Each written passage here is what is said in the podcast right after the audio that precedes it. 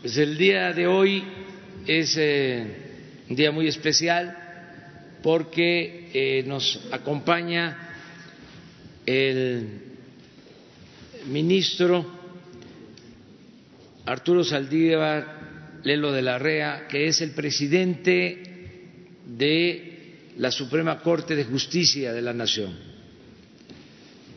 Es para nosotros pues eh, un honor que nos acompañe el presidente de la Suprema Corte de Justicia. En un tiempo, en un momento en que se está haciendo un esfuerzo extraordinario para que las instituciones estén plenamente al servicio del pueblo, al servicio de la sociedad. Son tiempos de renovación y de cambio verdadero. Estamos eh, trabajando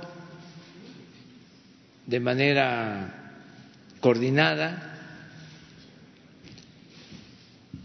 respetando la independencia, la autonomía de los poderes,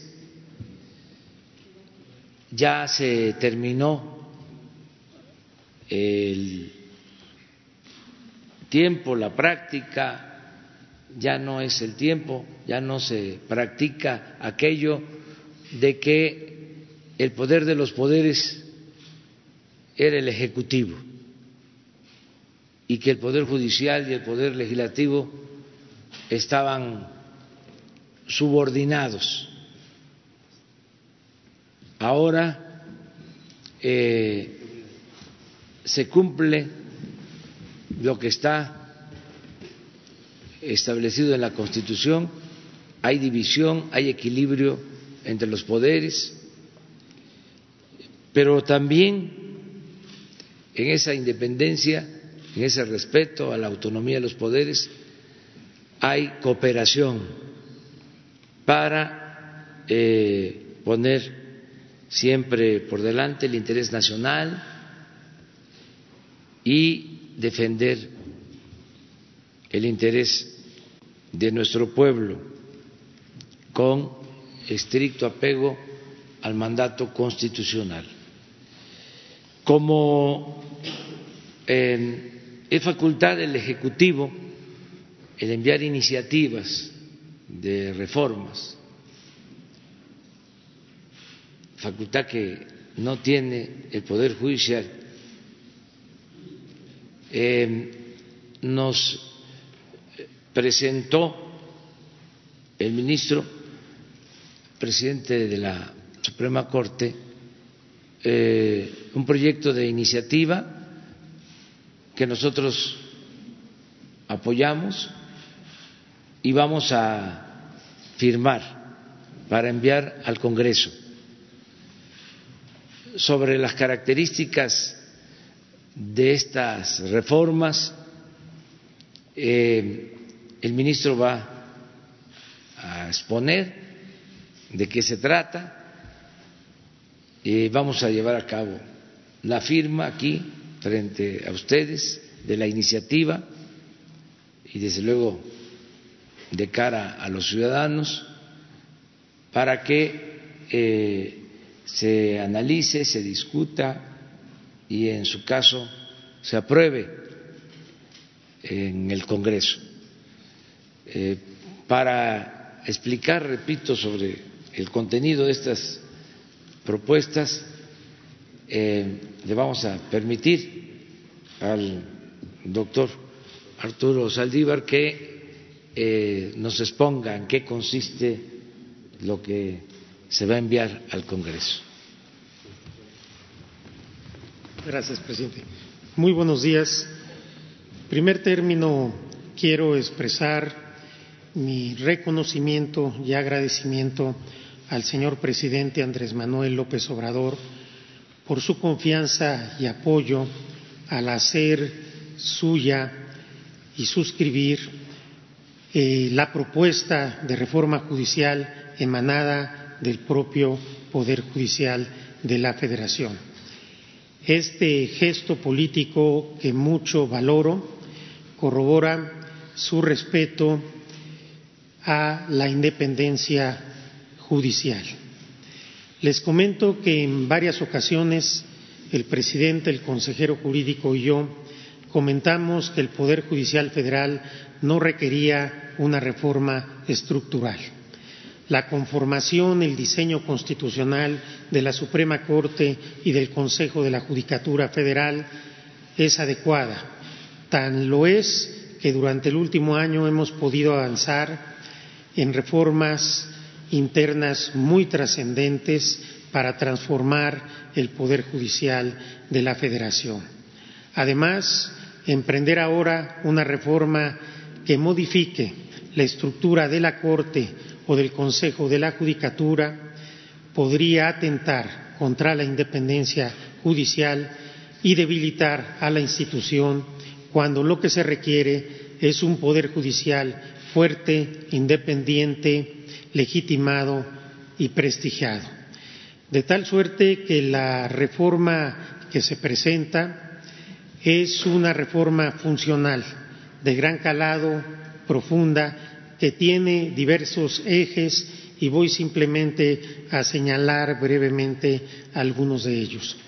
En primer lugar, busca fortalecer las facultades del Consejo de la Judicatura Federal para combatir con mayor eficacia la corrupción, el nepotismo, la impunidad y el acoso sexual en el Poder Judicial. Por otro lado, busca la generación de un nuevo perfil de juez, de jueces y juezas más cercanos a la, a la gente, más capacitados y más sensibles. Establecer una auténtica escuela judicial en la cual se vayan formando todos los cuadros del Poder Judicial Federal, generando por primera vez una auténtica carrera judicial.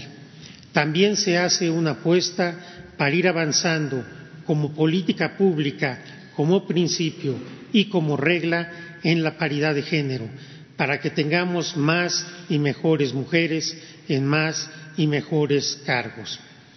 Pero sobre todo es una apuesta para establecer un nuevo perfil de defensores públicos, que los defensores públicos se constituyan en verdaderos abogados de los pobres, que logremos llevar la justicia a los rincones más alejados del país, a la gente más pobre, más necesitada, más olvidada, más discriminada, aquella que ha perdido la esperanza y tenemos la obligación de devolverles la esperanza en la justicia. Estoy seguro de que de aprobarse esta reforma avanzaremos hacia el logro de una justicia plena y completa, hacia la consolidación de un auténtico Estado de Derecho y hacia, como había dicho, lograr que renazca la esperanza en la gente, en la justicia.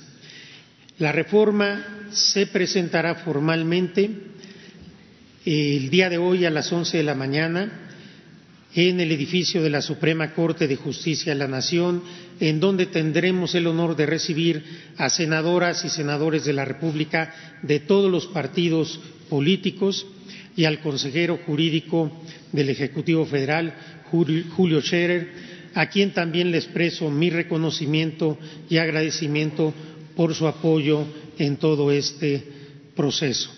Señor presidente, le reitero mi agradecimiento por este apoyo y confianza en la reforma del Poder Judicial, la cual es necesaria para seguir transformando el país en bien de todas y de todos, sobre todo de los que menos tienen. Muchas gracias, presidente. Muy bien. Pues yo creo que de acuerdo al programa, porque aquí no hay mucho protocolo y ceremonial, este, aquí este, la mayor eh, la mayoría de las cosas se hacen de manera espontánea. Ya se acabó aquel tiempo de que todo era, ¿no? Acartonado. aquí vamos a firmar eh, la iniciativa que se va a enviar. Terminando esta firma, este, eh, vamos a continuar con el segundo eh, tema eh, del orden del día, que es el informe sobre la política migratoria. Por eso nos acompaña también el equipo encabezado por Marcelo Ebrat. Y por respeto a la independencia de los poderes y del poder judicial, pues eh, las preguntas y las respuestas sobre la iniciativa, pues como van a tener este, esta presentación en eh, la Suprema Corte de Justicia, pues dejamos para que allá se aclare más sobre los pormenores de la iniciativa. Yo nada más aquí destaco que en el intercambio de puntos de vista, en el análisis que se hizo, eh, además de que el propósito es eh, combatir la corrupción como algo central, eh, me place mucho el que se vaya a fortalecer lo de las defensorías de oficio, los defensores del pueblo, que haya abogados para eh, defender a los débiles. Lo que decía Morelos, que haya eh, tribunales para defender al débil de los abusos que comete el fuerte. Eh, esa es la esencia, eso es lo que más me satisface, que eh, la gente más humilde, los desposeídos, los marginados, la población indígena, eh, la gente más pobre, mujeres, niños, ancianos, la población vulnerable, tenga este, protección, tenga defensa. Eh, porque ya sabemos que los em, acaudalados, los potentados, o los que tienen más posibilidades económicas, eh, más relaciones, más conocimientos, pues eh, se les facilita siempre eh, la defensa en el terreno de lo judicial.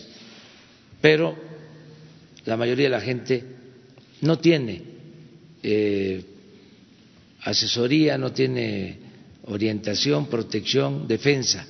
Entonces, eh, una de las partes sustanciales de esta reforma es eso que propuso el presidente de la Suprema Corte, el fortalecimiento de los defensores del pueblo.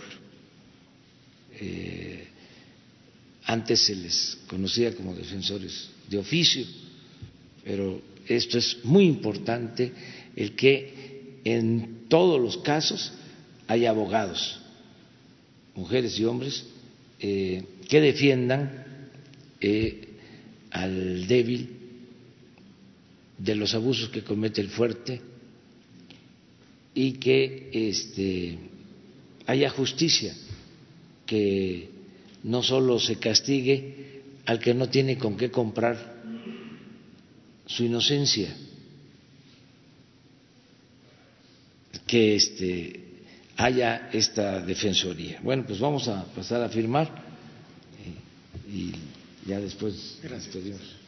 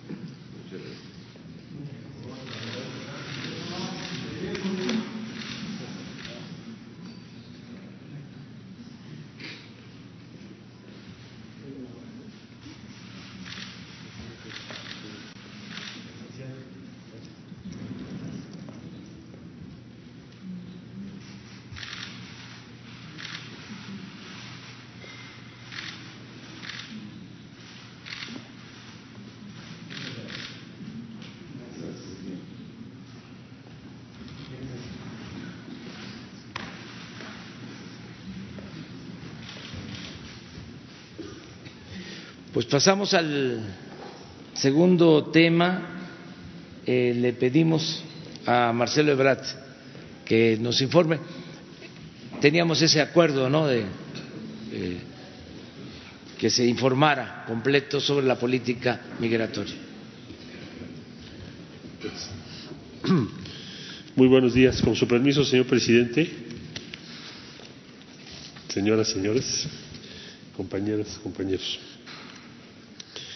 Hace ocho meses se anunció un plan de atención especial al tema de migración y desarrollo en el sur del país.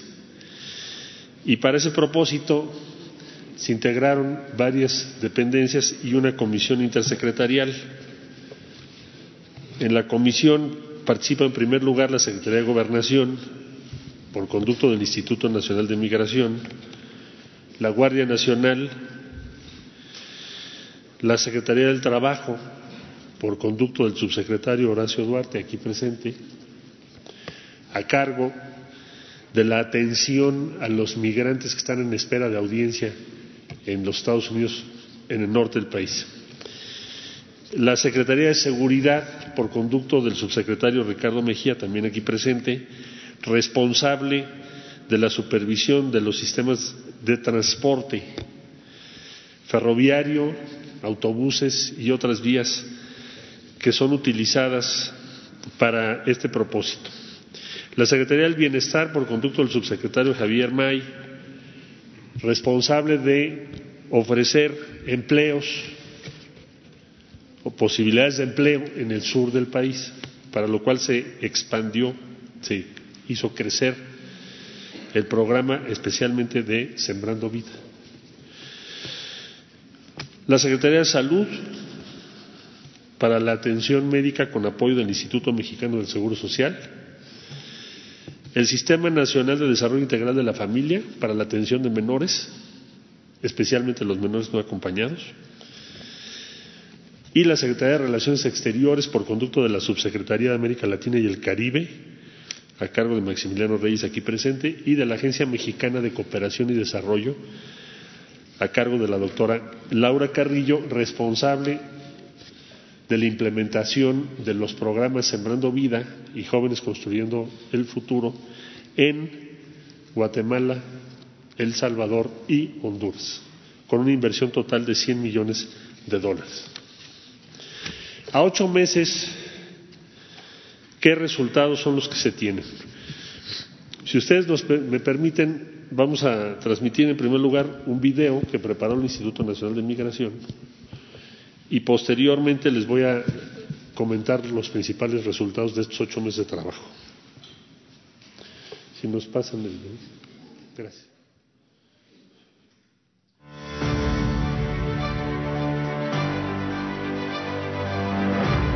El Gobierno de México atiende el fenómeno migratorio con responsabilidad, compromiso y pleno respeto a los derechos humanos, promoviendo alternativas para que la migración sea una opción y no una necesidad.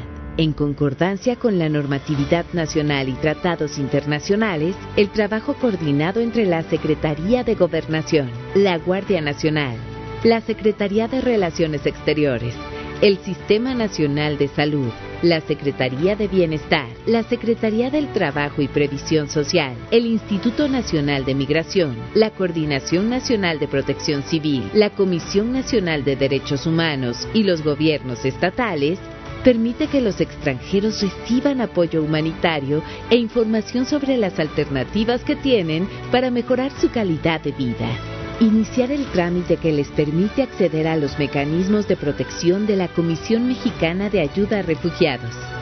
Permanecer en México con proyectos de empleo bajo nuestras leyes migratorias. En el caso de la población migrante proveniente de El Salvador, Honduras y Guatemala, inscribirse en alguno de los programas que ya están en marcha en sus países de origen o retorno asistido a su país. Para brindar una mejor asistencia a los extranjeros durante su estancia en los centros de atención migratoria, las instalaciones fueron rehabilitadas y remodeladas, manteniendo una estrecha comunicación con embajadas y consulados.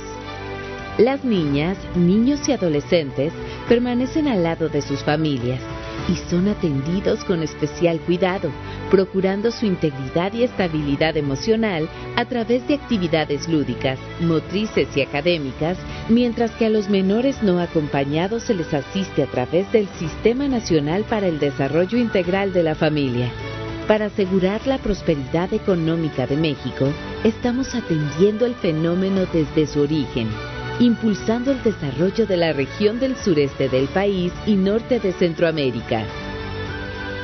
Estaba yo con mi papá va. Acababa de llegar de darle comida a los animales. Entonces le digo, papá, fíjate que me hablaron, le digo yo, del papel que le dije que me dieron allá en México, le digo yo.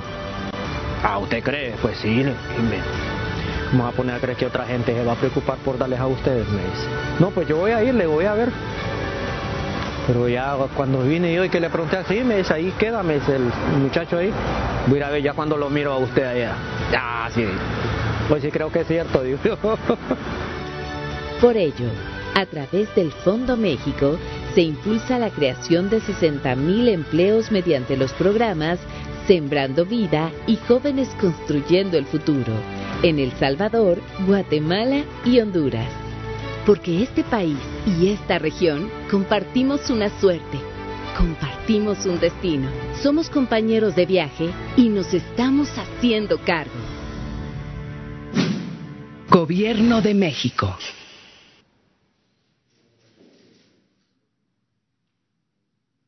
Plan de Migración y Desarrollo.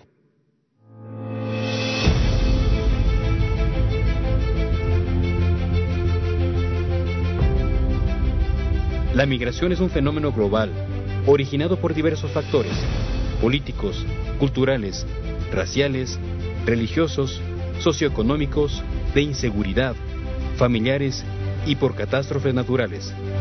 México es un país de paso obligado para las naciones generadoras de movimientos migratorios como El Salvador, Colombia, Cuba, Guatemala, Haití, Honduras y Venezuela, quienes tienen como objetivo llegar a los Estados Unidos sumando como fenómeno excepcional el incremento del flujo de migrantes transcontinentales. Durante los primeros seis meses de 2019 ingresaron de manera irregular casi 600.000 personas migrantes. Una parte lo hicieron en las ocho caravanas registradas y otros de manera individual. Tendencia que de continuar habría llevado a recibir más de un millón de personas en ese año. Ante este crecimiento exponencial, el gobierno de México estableció un plan de migración y desarrollo basado en el combate a la corrupción, la coordinación con la Guardia Nacional, la oferta de empleos a personas migrantes en el sureste de México y la relación con los gobiernos de Centroamérica y el Caribe. Estos ejes rectores tienen como prioridad la protección humana y fortalecer una migración regular, ordenada y segura, así como una gestión transparente. Muestra de ello es la separación del cargo de 893 servidores públicos por actos indebidos y por no acreditar la evaluación de control y confianza. Hemos avanzado mucho en sanear el Instituto Nacional de Migración en cuanto a que se combata la corrupción. Dentro de las estrategias del Instituto Nacional de Migración destacan 1 contención en la frontera sur y norte, con despliegue de la Guardia Nacional y agentes federales de migración en los 194 puntos de internación formales. 2. Infraestructura y servicios para atención a migrantes en la frontera sur y norte. Se instalaron 12 campamentos en los que, al igual que las 66 instalaciones permanentes, se proporciona especial atención a grupos vulnerables.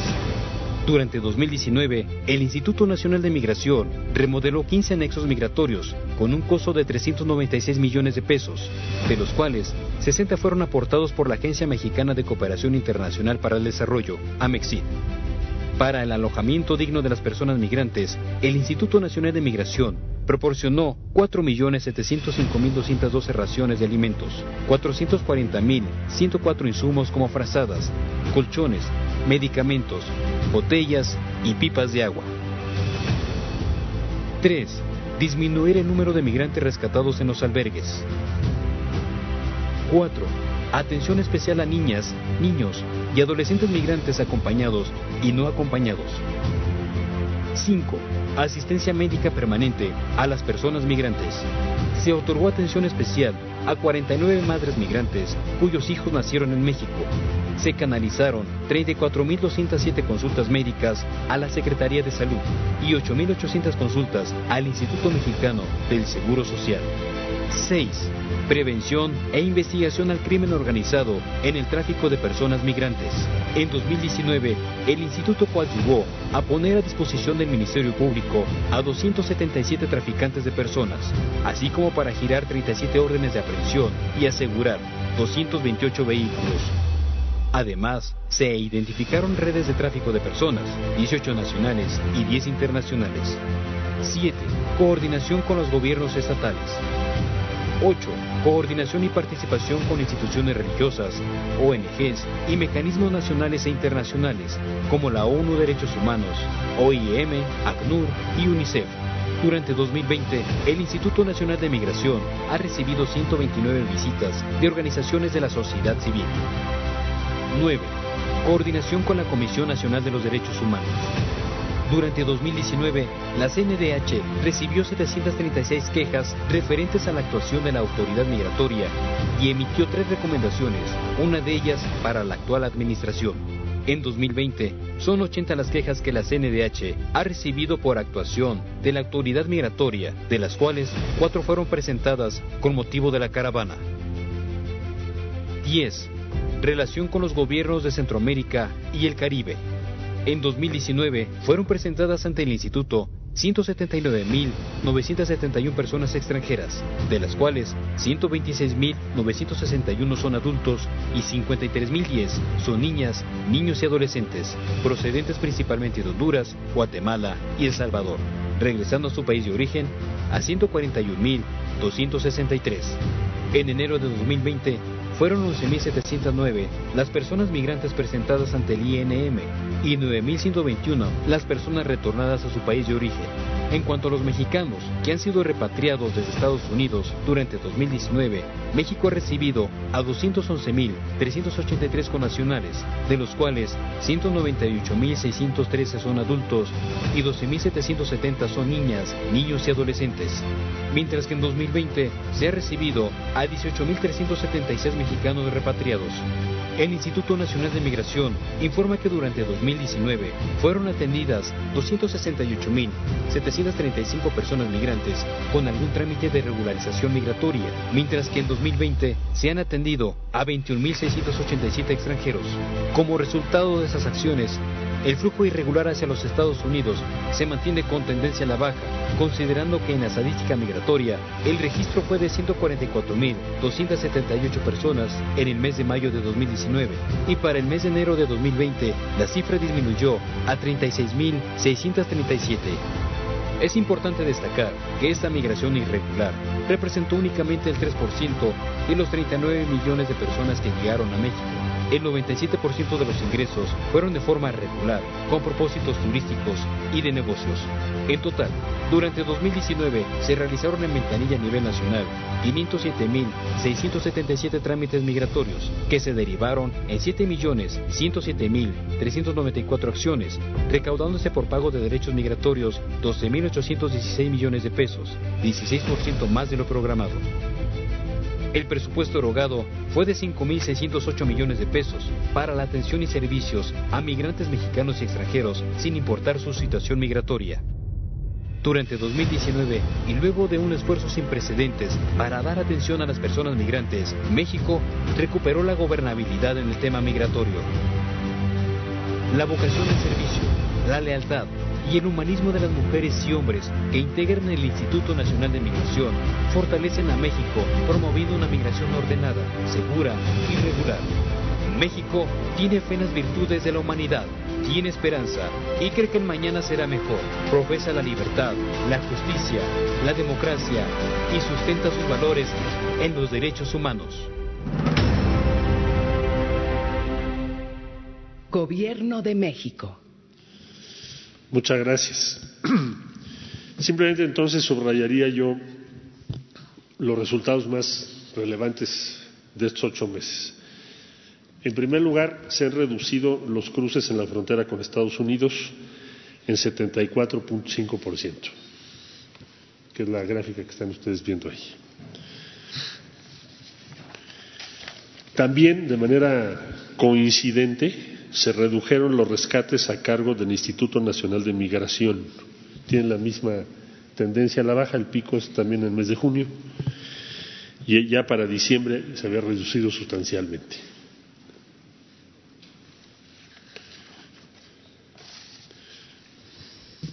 Por otra parte, el trabajo, la inversión que México ha hecho en Guatemala, Honduras y El Salvador como parte del Plan de Desarrollo Integral que presentó CEPAL, ya muestra algunos de sus primeros resultados, especialmente en el caso de El Salvador, donde a esta fecha hay 6.061 personas dentro de este programa. La meta es llegar a 20.000, lo cual significa que México sería el único país en, eh, que otorga semejante número de empleos a las personas que tienen que emigrar por condiciones de pobreza. Esto no lo está haciendo ningún otro país del mundo. También subrayar que el Servicio Nacional de Empleo ha contactado y respaldado a 4.989 migrantes a quienes se les ofrecieron diferentes alternativas de empleo. La Secretaría de Bienestar, que trabaja en el sur especialmente, tiene en este momento cuenta con 3.093 migrantes empleados en Chiapas, Oaxaca, Tabasco y Veracruz. Asimismo, promovió 4.210 espacios laborales formales para migrantes y esto se pactó con los municipios y las empresas en la región sur, en la frontera sur. Y hay 22 albergues eh, que son abastecidos con víveres en Chiapas, Oaxaca y Tabasco por parte de la Secretaría del Bienestar, aunque también ha habido una caída muy importante y proporcional correspondiente a las gráficas que les acabo de mostrar en cuanto al número de personas en los albergues. La Secretaría de Salud y el Instituto Mexicano de Seguro Social nos han apoyado en este programa para tener 77 mil consultas médicas y 1.422 vacunas aplicadas, especialmente a los menores de edad. La Secretaría del Trabajo, que quedó a cargo de atender especialmente a los migrantes que están en México esperando su audiencia en Estados Unidos, que ahí los números también muestran una caída muy significativa. Se llegó a un punto en el que se tuvo mensualmente cerca de 50 mil personas y este mes estamos estimando que sean 2.500 personas en total. La Secretaría del Trabajo, decía yo, construyó dos albergues en la frontera norte para esta población y han atendido un total de 3.011 migrantes. Los dos albergues son el Leona Vicario en Ciudad Juárez y Carmen Cerdán en Tijuana, Baja California. Se invirtieron 396 millones de pesos, como ya se explicó, para el mantenimiento e infraestructura de 15 estaciones migratorias que tenían condiciones verdaderamente de abandono o de descuido y eso pone en riesgo a los migrantes. Por eso se hizo esta inversión. En materia de derechos humanos, no registramos ninguna recomendación de la Comisión Nacional de Derechos Humanos por el actuar de la Guardia Nacional en, esta, en este programa. Síntesis, hoy tenemos resultados positivos, no solo por cuanto a que se está reduciendo el flujo de personas que es irregular, que ese es el objetivo principal quiero subrayar esto. Nuestro propósito es que las personas que están en territorio nacional lo estén de acuerdo a las formas previstas en la ley mexicana. Por ejemplo, el refugio. El refugio ha crecido mucho. México es un país que otorga refugio a las personas que lo solicitan. Es de los países que tiene la proporción porcentual más alta de otorgamiento de refugio frente a solicitudes de refugio. ¿Quién pide refugio? Pues las personas que tienen problemas por inseguridad o por pobreza o por otras condiciones similares. Entonces, el propósito no es evitar que ellos pidan refugio, lo están haciendo, y es conforme a la ley. El propósito es reducir el riesgo altísimo que corren las personas que desean migrar cuando lo hacen de manera irregular, porque eso los pone en peligro. Ese es el propósito último que queremos. Y desde luego que en sus lugares de origen, como lo ha repetido el señor presidente, tengan opciones de trabajo y de vida digna. Y ahí lo que México ofreció también se está cumpliendo.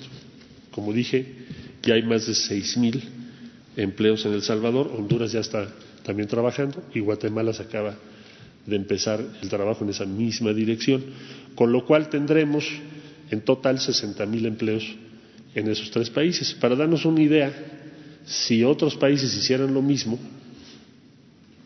prácticamente tendríamos en esos países y en el sur de México un número de empleos superior a todo el flujo migratorio experimentado en los últimos años.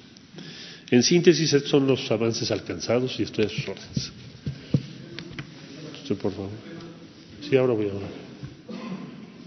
Buenos días, eh, Shaila Rosagel, corresponsal del Grupo Gili, El Imparcial de Sonora, La Crónica de Mexicali y Frontera de Tijuana. Eh, canciller, sobre el programa de los retornados, eh, protocolos de protección de migrantes de Estados Unidos, si seguirá siendo apoyado por la Administración Federal este programa, el programa MPP protocolos de ah. protección. Ajá. ¿Y hasta cuándo terminará este convenio? En el caso de los mexicanos solicitantes de asilo, eh, no queda claro si serán enviados a Guatemala a iniciar el trámite. Eh, si nos puede aclarar este punto, si son los centroamericanos que deben esperar en México, si les darán o, no el asilo, si, si van a esperar los centroamericanos y eh, también si se va a mantener la política de no dar recursos a los albergues para atención de migrantes, a los albergues particulares. Y, si tienen del, dato que dieron de la inversión en, albergues para, para, los migrantes en el norte del país, si, lo, si tienen el dato cuánto se ha invertido en las estaciones migratorias. Cuatro preguntas. ¿Mande? ¿Cuál de las cuatro quieres? ¿Todas? Ajá, de las. Listo. son muchas para que todos puedan preguntar. Mira, esperar en México, mucho gusto saludarte. Eh, esperar en México, o las personas que están esperando en México, se ha reducido, como lo dije, de 50 mil en promedio, fue el punto más alto. Y este mes esperamos que sean 2.500 en toda la frontera. Hay una caída muy, muy importante, como la cifra lo señala. Y no estimamos, no esperamos que ese número se modifique. Esa tendencia va a continuar. Estados Unidos tiene convenios o acuerdos con terceros países como son El Salvador, Guatemala y Honduras. Y entonces muchas de estas personas están esperando en esos países, ya no están esperando en México. Pero eso es un acuerdo de Estados Unidos con otros países. En el caso de México, ¿por qué razón México no ha cambiado esa postura ni la cambiará de permitirles esperar en México a esos 2.500 personas. ¿Por qué? Porque si nosotros decimos que no, los van a deportar a otros países. Entonces lo que estamos procurando es proteger su derecho a, que tengan esa audiencia. Bueno, el em, asilo por parte de mexicanos sigue siendo un número muy pequeño. Eh, probablemente al mes no te rebasen 900 personas el grueso de los, las y los mexicanos que están en Estados Unidos el día de hoy, que es el programa más grande, digamos, de migrantes, son los que tienen visas de trabajo. El número de mexicanos en Estados Unidos con visas de trabajo de diferentes fórmulas es mayor al número de mexicanos repatriados cada año. Esto no había pasado en toda la historia, esto es muy reciente. El eh, apoyo para los albergues, no, sí estamos apoyando diversas instituciones u organizaciones no gubernamentales. Lo que pasa es que antes se hacía a través de los gobiernos estatales. estatales. El costo, eh, el costo entre Juárez y Tijuana de los albergues, que es la pregunta que usted hacía, 45 millones de pesos. Y 20 millones las estaciones migratorias en el norte del país. Gracias. Buenos días. Eh, muy buenos, días, señor canciller. ¿Cómo está? Miguel Arzate, de Canal 14, del Sistema Público de Radiodifusión. Preguntarle, canciller, ¿qué está pasando en la frontera norte con los migrantes? Desde hace un año que el gobierno de Estados Unidos inició con estos protocolos migratorios de quédate en México, bien lo mencionaba, eh, los migrantes están esperando en nuestro país, pero se habla algunas organizaciones no gubernamentales que en diciembre pasado había hasta seis mil migrantes que no estaban siendo contabilizados, estando en campamentos en una situación vulnerable, eh, donde podían ser víctimas de secuestros, de asaltos, y que están esperando eh, que se realice su audiencia migratoria en Estados Unidos. ¿Qué están haciendo con estos migrantes que están en, estos campamentos? Eh, si están atentos de ellos, en caso de que se les niegue su acceso como refugiados en Estados Unidos, México, ¿qué opción les ofrece? Si ya los localizaron, cuántos son, de qué nacionalidades, y también saber sobre los migrantes que mexicanos, bueno, los mexicanos que están en espera de alguna audiencia migratoria en nuestro territorio, eh, ¿qué opciones van a tener si les niegan el acceso a Estados Unidos? Gracias, señor canciller. Sí, sí, sí se ha atendido por parte especialmente de tanto el Instituto Nacional de Migración como el subsecretario del Trabajo y se les han ofrecido diversas alternativas. Ahora, ¿cuál es la situación en números? ¿Cuáles son los hechos? Hoy en día, en total, estimamos para el mes de febrero 2.500 personas en toda la frontera, en 3.000 kilómetros de la frontera, en los diferentes puntos. 2.500. Esa es la cifra que tenemos. Eh, te comparo esta cifra con el año pasado, que llegamos a tener 50 mil en un mes. Entonces, eh, bueno, pues ha habido un, decrecimiento muy grande.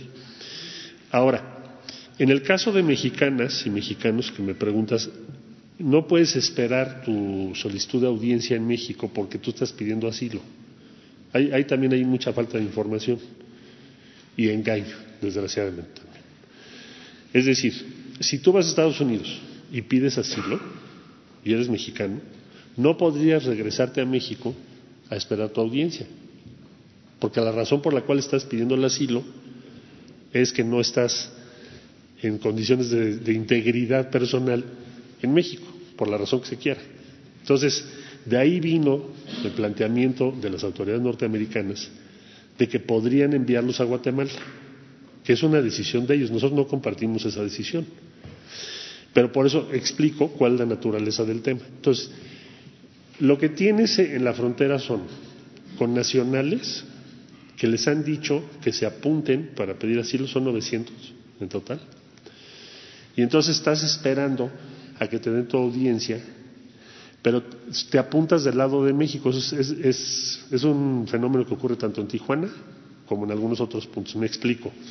Para tú pedir asilo en Estados Unidos necesitas hacer una entrevista de miedo creíble con un oficial de CBP en territorio de Estados Unidos. Previo a eso, hay una fila, entonces te apuntas en la fila y estás esperando a que te digan qué día te va a recibir el oficial en Estados Unidos para ponerle tu caso, es decir, presentar tu caso de miedo creíble. Y esas personas son las que están esperando en algunos de esos puntos que tú me estás refiriendo. ¿Qué número es de las personas que solicitan? El número que tenemos son 900 los que están solicitando mexicanas y mexicanos asilo. ¿De cuántos? De 23 mil mexicanos que llegan eh, y que son repatriados en total. Digo, para que tengamos una idea de proporciones. Esas son las cifras oficiales que conocemos. ¿Qué estamos haciendo para atenderlos? Pues primero, en primer lugar, darles la información. Porque desde luego hay, ya sabrás, mucha información muy confusa para las personas. Eh, y ofrecerles diversas alternativas para el caso que decidan permanecer en México, no en sus lugares de origen exactamente, porque si estás en la frontera para pedir asilo, pues a lo mejor no quieres estar en el mismo punto, pero sí puedes estar en otro punto en México. Estamos trabajando en eso para los 900. ¿Qué te refiero? Sí, gracias. Tú, por favor. Sí, voy ahorita. Sí, gracias. Buenos días, canciller Juan Carlos Machorro del portal Expoc. El día de ayer el Consejo Coordinador Empresarial eh, presentó el decálogo de principios dimensión social. Eh, ¿Usted considera que estas políticas y acciones de responsabilidad empresarial eh, deberían también contemplar apoyos a la población migrante en otorgamiento de empleos, eh, en ayudar a construir o dar insumos a los albergues que tienen esta población eh, flotante. Y una segunda, si me permite, de una vez, ¿existe alguna relación de trabajo con fundaciones de la iniciativa privada, con organizaciones sociales en los albergues. Eh, sabemos que muchas empresas y estas organizaciones tienen programas de responsabilidad y de atención a los migrantes. ¿Tienen trabajo en sinergia con las autoridades? Muchas gracias. Gracias a usted. Sí, sí nos han apoyado, eh, tanto en el norte como en el sur, para ofrecer, o sea, integrar lo que es la bolsa de empleo con la que hemos venido trabajando. Eh, incluso pusieron a disposición de nosotros más de 10.000 ofertas de trabajo. Hay 4.998 puestos de trabajo en el norte que ya, ya están en este momento trabajando y en el Bajío tenemos como 5.000 migrantes que encontraron trabajo, merced al apoyo del sector privado. Entonces sí lo están haciendo y hemos recibido donaciones para los albergues y las estaciones migratorias. Entonces yo diría que sí se han portado muy bien. Gracias a usted. Allá atrás. Buenos días, canciller. Buenos días. Eh, yo quería preguntarle, la semana pasada la Comisión Interamericana de Derechos Humanos eh, sacó un pronunciamiento eh, llamando a México a evitar la violencia desproporcionada contra los migrantes que intentan ingresar al país por la caravana que ingresó a mediados de enero y eh, pues justo hizo el llamado de no de no utilizar la fuerza y también dijo que en estos días se iba a estar eh, definiendo la fecha para la visita que la CID va a hacer a la frontera norte y sur del país para ver las condiciones de, las estaciones migratorias. Quería saber si ya tiene la fecha. Gracias. No, la fecha no la tengo. Eh, se derivó eso de que nos habían puesto como, creo que aquí lo comenté, eh, habían solicitado una visita para México poniéndonos como zona aledaña a las estaciones o facilities de Estados Unidos en el sur de los Estados Unidos. Entonces les dijimos que con mucho gusto, nada más que fuera una solicitud para visitar México, nosotros no somos zona aledaña de nadie. Entonces ya lo hicieron. Alguien dirá es un tema de forma, pero sí es importante, es un tema de fondo. Y con mucho gusto vamos a acompañarlos para que hagan la visita a las estaciones migratorias. En cuanto tengamos la, fecha, se la damos. Ahora, respecto al uso de la violencia desproporcionada, no. Eh, eh, como yo mencioné hace un momento, no tenemos ninguna recomendación de derechos humanos respecto a la Guardia Nacional. La Guardia Nacional apoya al Instituto Nacional de Migración, es una de sus tareas previstas en la ley. Y de todo el número de personas con las que se tiene contacto, eh, la vez que se tuvo que resistir es la que acaba de suceder porque se quiso pasar por la fuerza. A ver, vamos a ubicar las cosas. Se quiso pasar por la fuerza. Ahí está la evidencia. Se ofrecieron todas las opciones que México tiene. Bueno, hasta hubo un diálogo larguísimo, porque ya les habían dicho, fíjese, le habían dicho a las personas que solo confirmar una hojita, un, formato así muy breve, con una solicitud de refugio, les iban a dar derecho de atravesar todo México. Eso fue lo que les dijeron sus dirigentes. Cosa que sabemos que no es así. La Comar estuvo dialogando ahí también mucho tiempo. Síntesis. Nunca ha habido en estos operativos uso de violencia y menos desproporcionada en contra de los migrantes. Entonces, con mucho gusto vamos a trabajar con la Comisión Interamericana. Tiene razón en preocuparse, nosotros también. Pero lo que no se puede es en, del total de todas las personas que solicitan refugio, que tienen permiso de trabajo en la región sur, que están en el programa Sembrando Vida, en fin, todas las opciones, que es la inmensa mayoría, que lo hacen de manera pacífica, lo que no se puede es que un grupo que eran más o menos 700 pretendan entrar por la fuerza. Porque entonces, si eso se permitiese, pues podríamos hasta poner en riesgo al conjunto de los migrantes. Entonces, simplemente se actuó conforme a la ley y con prudencia. Eh, y con mucho gusto, en cuanto tengamos la fecha, se la, se la comentamos. Voy, voy de este lado porque yo puro Tú, usted, por favor.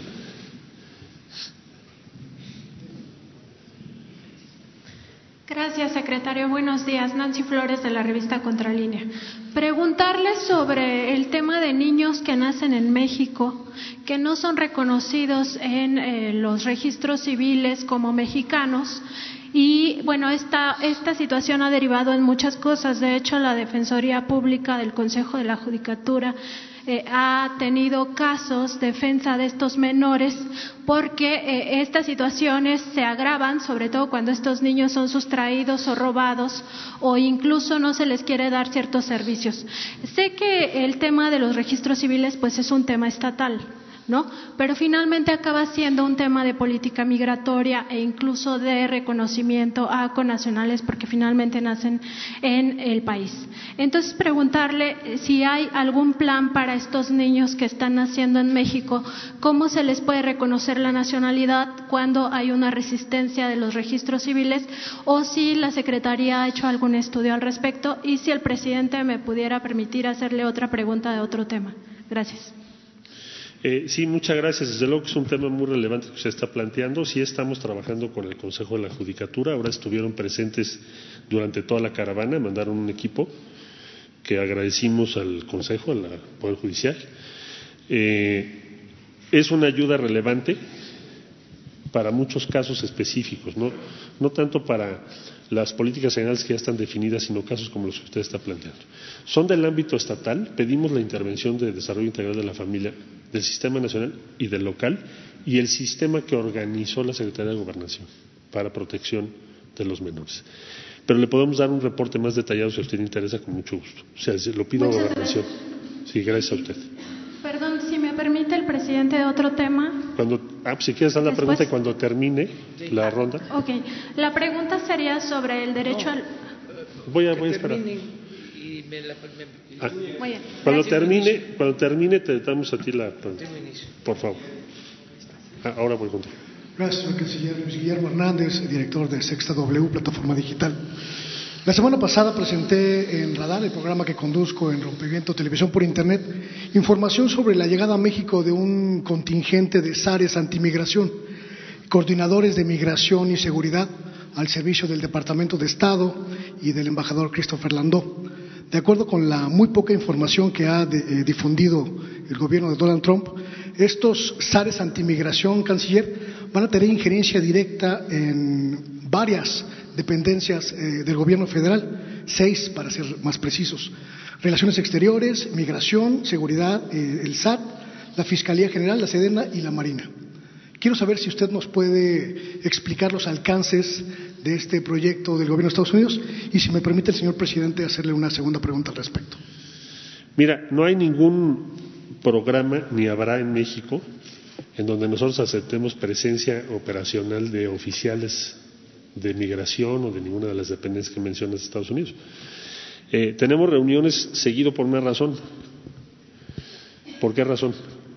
Por todos los puntos que acabo de explicar y porque les hemos pedido que las reuniones sean en México de preferencia. Algunas veces vamos a Washington, pero preferimos que sean en México. Pero no tienen funciones operativas en México. definitivamente y categóricamente te lo digo. Eh, segunda pregunta, señor presidente. Usted dijo en reiteradas ocasiones que eh, iba a modificarse la correlación con Estados Unidos en materia de colaboración por seguridad e inmigración. La iniciativa Mérida, usted habló de, no aceptarla más. Este proyecto, que está, es público, que se difundió en los portales del gobierno de Estados Unidos, habla de una intromisión mucho más abierta del gobierno estadounidense en las políticas migratorias. Me pregunto si hubo alguna eh, forma de cambiar esta colaboración, si usted cambió de opinión respecto a la iniciativa Mérida, o si el gobierno de Estados Unidos está haciendo estos proyectos sin informarle al gobierno mexicano. A ver, no sé exactamente a lo que te refieres en el portal del gobierno de Estados Unidos, lo reviso con mucho gusto, pero no hay ningún programa que yo conozca, como secretario de Relaciones Exteriores, de intromisión de Estados Unidos en las medidas migratorias de México. y menos oficiales de ellos aquí. Hay reuniones de trabajo, eso sí hay muchas. Y qué bueno, además, porque ahí nosotros presentamos, por ejemplo, ahora tenemos muchas reuniones con, ayer Secretaría de Seguridad tuvo una reunión, nos convocó, hay reuniones respecto a armas, porque México está poniendo sobre la mesa el tema de armas. ¿Quién lleva el tema de armas del otro lado? CBP. ¿Quién más interviene? ATF. ¿Quién más interviene? La oficina del procurador de los Estados Unidos, el fiscal. Entonces, sí tenemos un seguimiento con los temas que nosotros mismos hemos puesto sobre la mesa, en especial la Secretaría de Seguridad. Pero no existe ningún programa en donde ellos determinen qué, qué tipo de acción estamos tomando todos los días o que estén aquí sus oficiales tomando decisiones porque no lo admitiríamos. ¿Sale? Gracias a ti. Tú, por favor.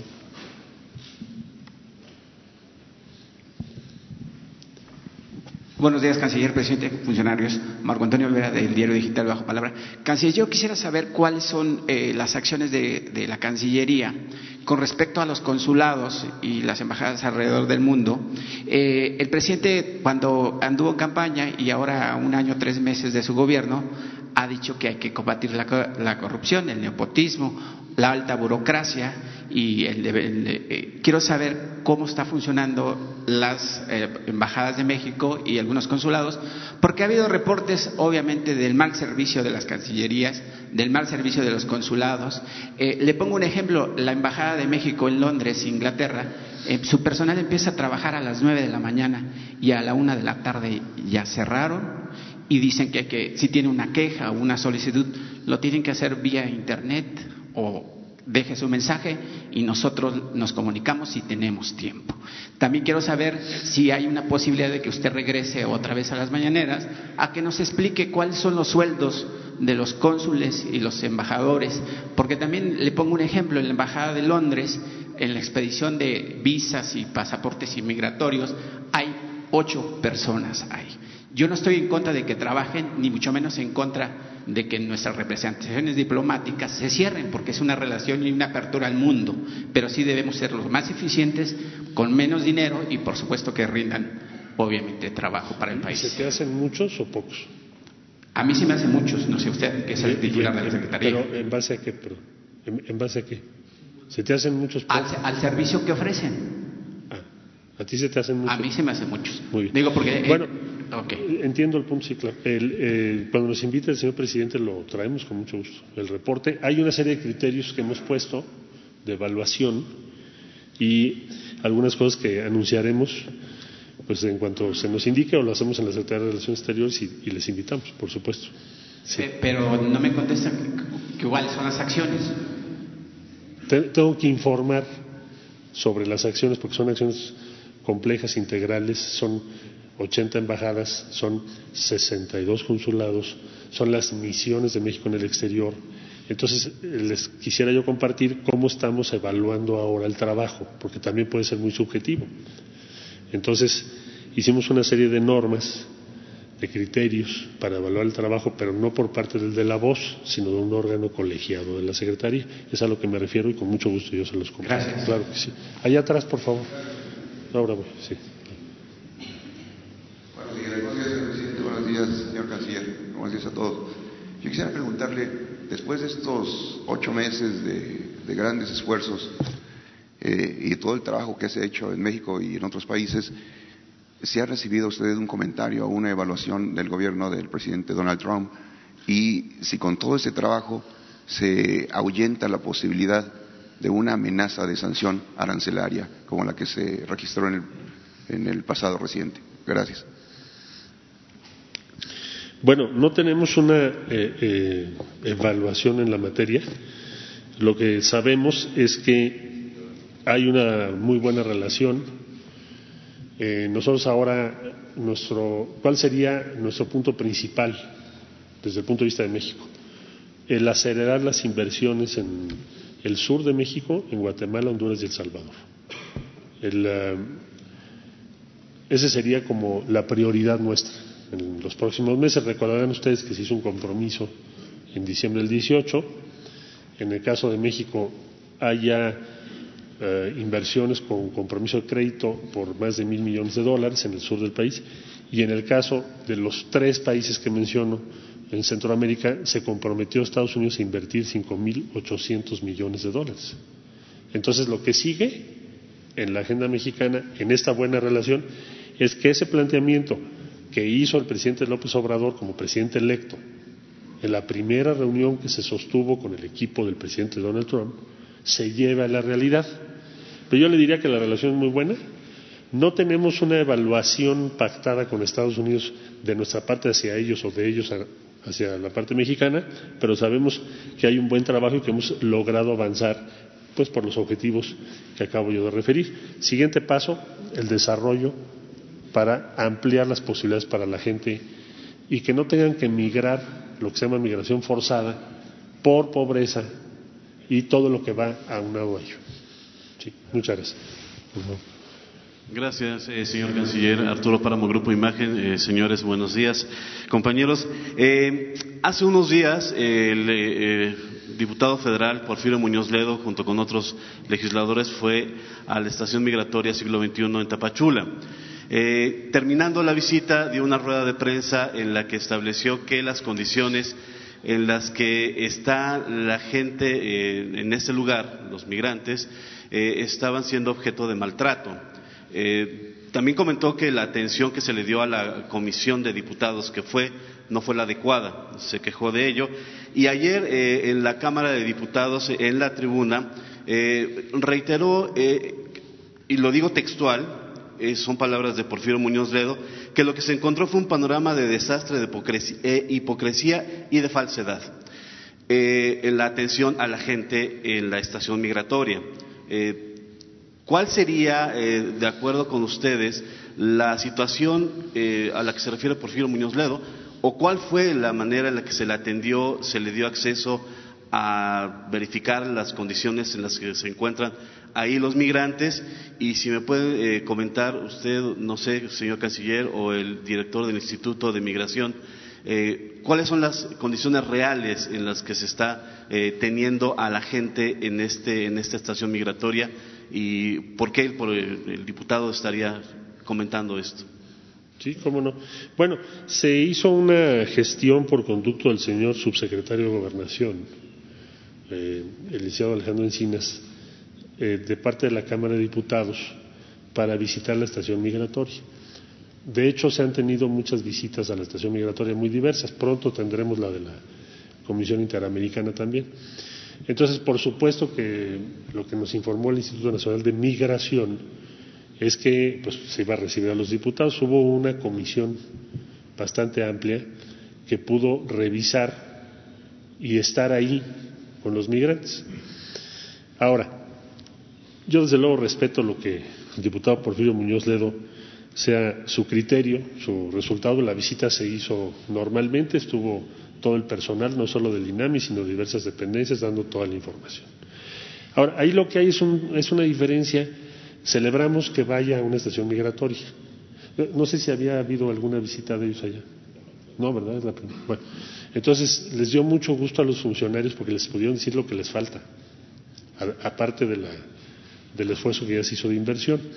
Y esto abre un diálogo y abre un esquema de trabajo con la Cámara de Diputados que finalmente, recordemos, la Cámara de Diputados decide el presupuesto.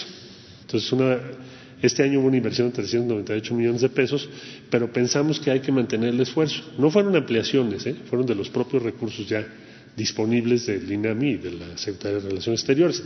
Ahora, el diputado Muñoz Ledo tiene una propuesta, ya hizo una iniciativa que presentó a la Cámara de Diputados de reforma constitucional, lo cual confirma que el actual orden legal no coincide con lo que él piensa. Y esa discusión se va a tener que dar en la Cámara de Diputados. Nosotros como funcionarios lo único que podemos hacer es aplicar la ley mexicana y en la ley mexicana la migración tiene que ser regular desde el punto de vista de la ley sea que seas refugiado, sea que tengas un permiso temporal de trabajo, sea, que tengas una visa de trabajo, sea que tengas una visa de estudiante, sea que tengas una visa de turista. Eh, todo el mecanismo legal está hecho sobre un supuesto fundamental, que es toda persona que ingresa al territorio mexicano tiene que hacerlo en condiciones regulares. Eh, él tiene otro criterio. Entonces no es en nuestras manos, el, desde luego tenemos opiniones personales, pero es la Cámara de Diputados la que va a resolver si ese nuevo orden constitucional de libre paso es el que va a predominar, no le corresponde al Ejecutivo eh, determinar eso. También durante la llegada de las eh, caravanas eh, migrantes, él criticó mucho el uso de la fuerza. Él lo calificaba de desmedido por parte de la Guardia Nacional en el momento de encontrarse con los migrantes. Usted comentaba que no hay ninguna denuncia o no hay ninguna recomendación, recomendación de la Comisión Nacional de Derechos Humanos. ¿Serían entonces igual visiones encontradas simplemente entre ustedes y el diputado?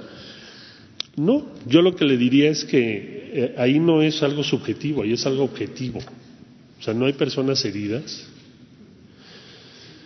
Eh, simple y llanamente la Guardia Nacional, como yo lo comenté en su momento, resistió una provocación importante de un grupo, todo eso está documentado, y así se va a seguir actuando, porque la inmensa mayoría de los migrantes que llegaron en esa ocasión a México ingresaron a nuestro territorio de manera pacífica. Y muchos de ellos permanecen en nuestro territorio ya en este momento trabajando o en condición de refugiados, porque tienen derecho. Lo que no tienen derecho es entrar al territorio nacional por la fuerza, salvo que se cambie la constitución mexicana. Y entonces le digamos a la Guardia Nacional que ya por favor no haga absolutamente nada en la frontera y que haya libre paso. Pero mientras no haya ese cambio en la constitución, la Guardia y todos nosotros, cuando tomamos protesta, decimos cumplir y hacer cumplir la Constitución. Y, señor presidente, si me permite eh, próximamente una pregunta sobre el tema del cheque que presentó el pasado lunes. Allá, por favor. Todo hasta atrás. Gracias. buenos días, canciller. Yo tengo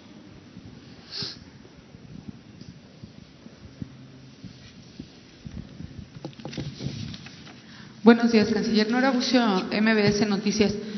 Hace unos días, cuando se anunció que se iba a prohibir o a negar la entrada a las organizaciones a estas eh, estaciones migratorias, ellas realizaron una conferencia de prensa donde denunciaban diversas irregularidades precisamente en estos lugares.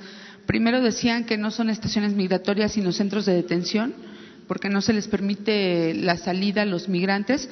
Entre otras cosas, eh, señalaban que hay irregularidades como, por ejemplo, no permitirles el acceso a la asesoría legal para solicitar el estatus de refugiados, hay violaciones a los derechos humanos de los menores de edad y también denunciaban incluso violencia sexual y violencia física contra mujeres y hombres migrantes.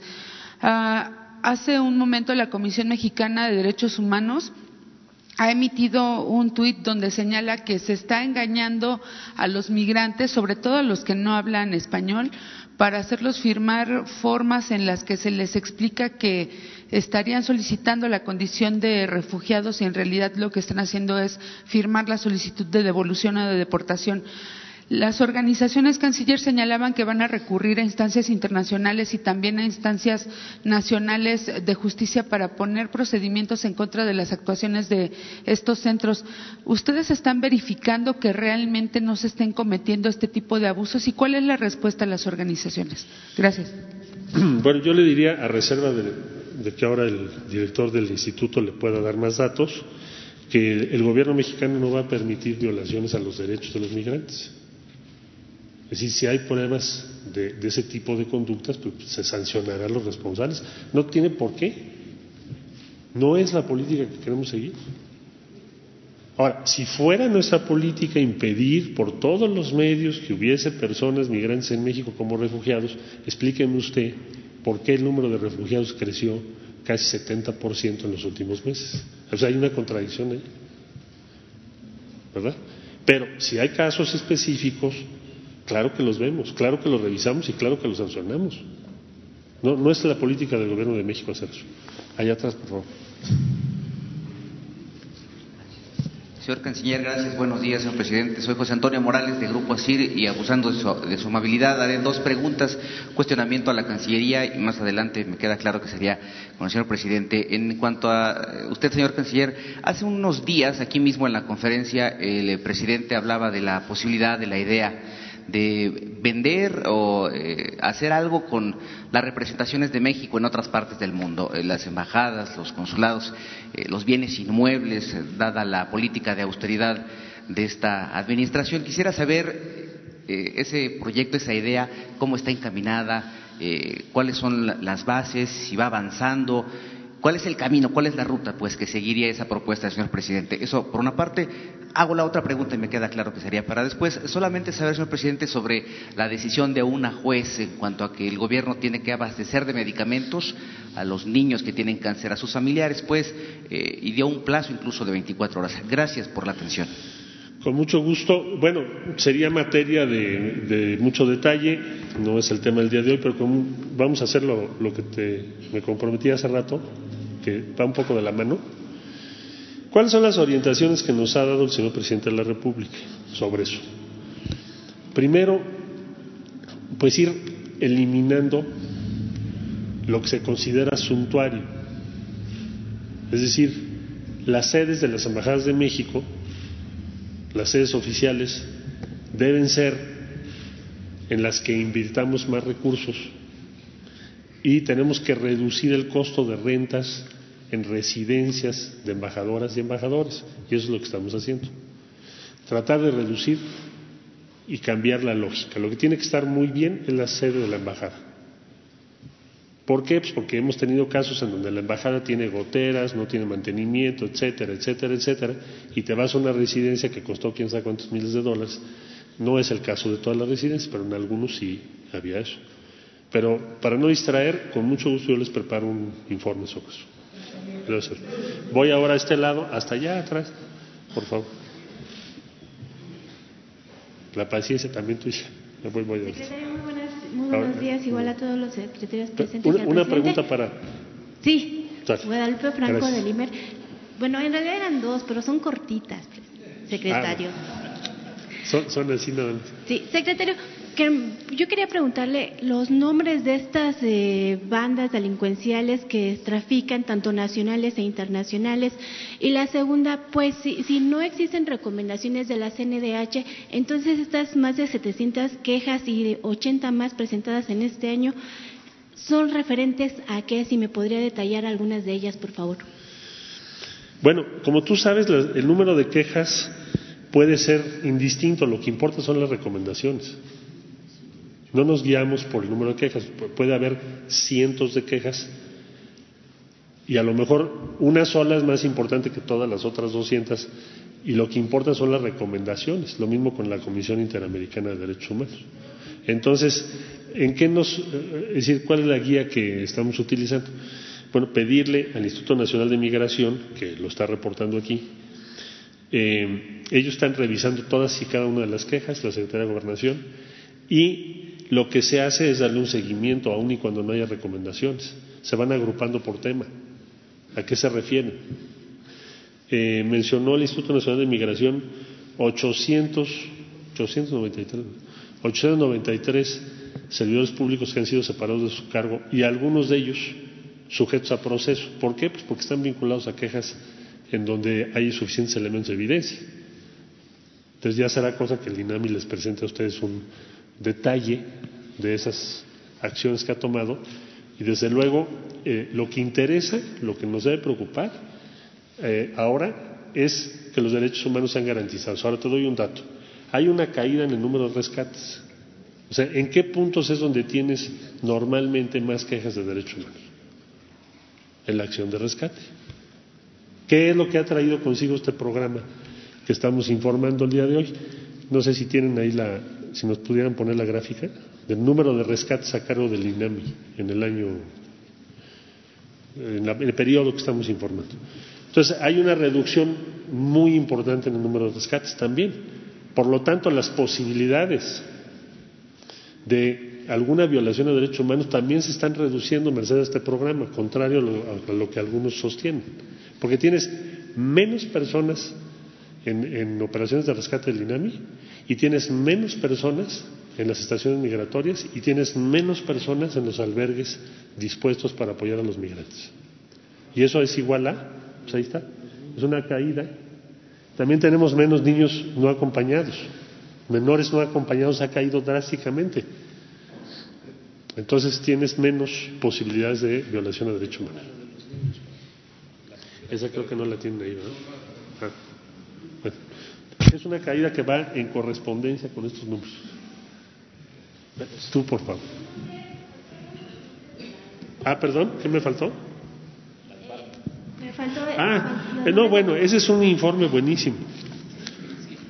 No, ese sí, ese sí. Es. Entonces, eh, se han presentado más de 200 individuos, tenemos una gran cantidad de información ya sobre los cobros, cómo funcionan, dónde, etcétera, etcétera, etcétera, etcétera. Y bueno, será motivo seguramente de que podamos informarlo lo más pronto. Unas dos más, dos, tres preguntas más, que, como es tan importante el tema, que, regreses.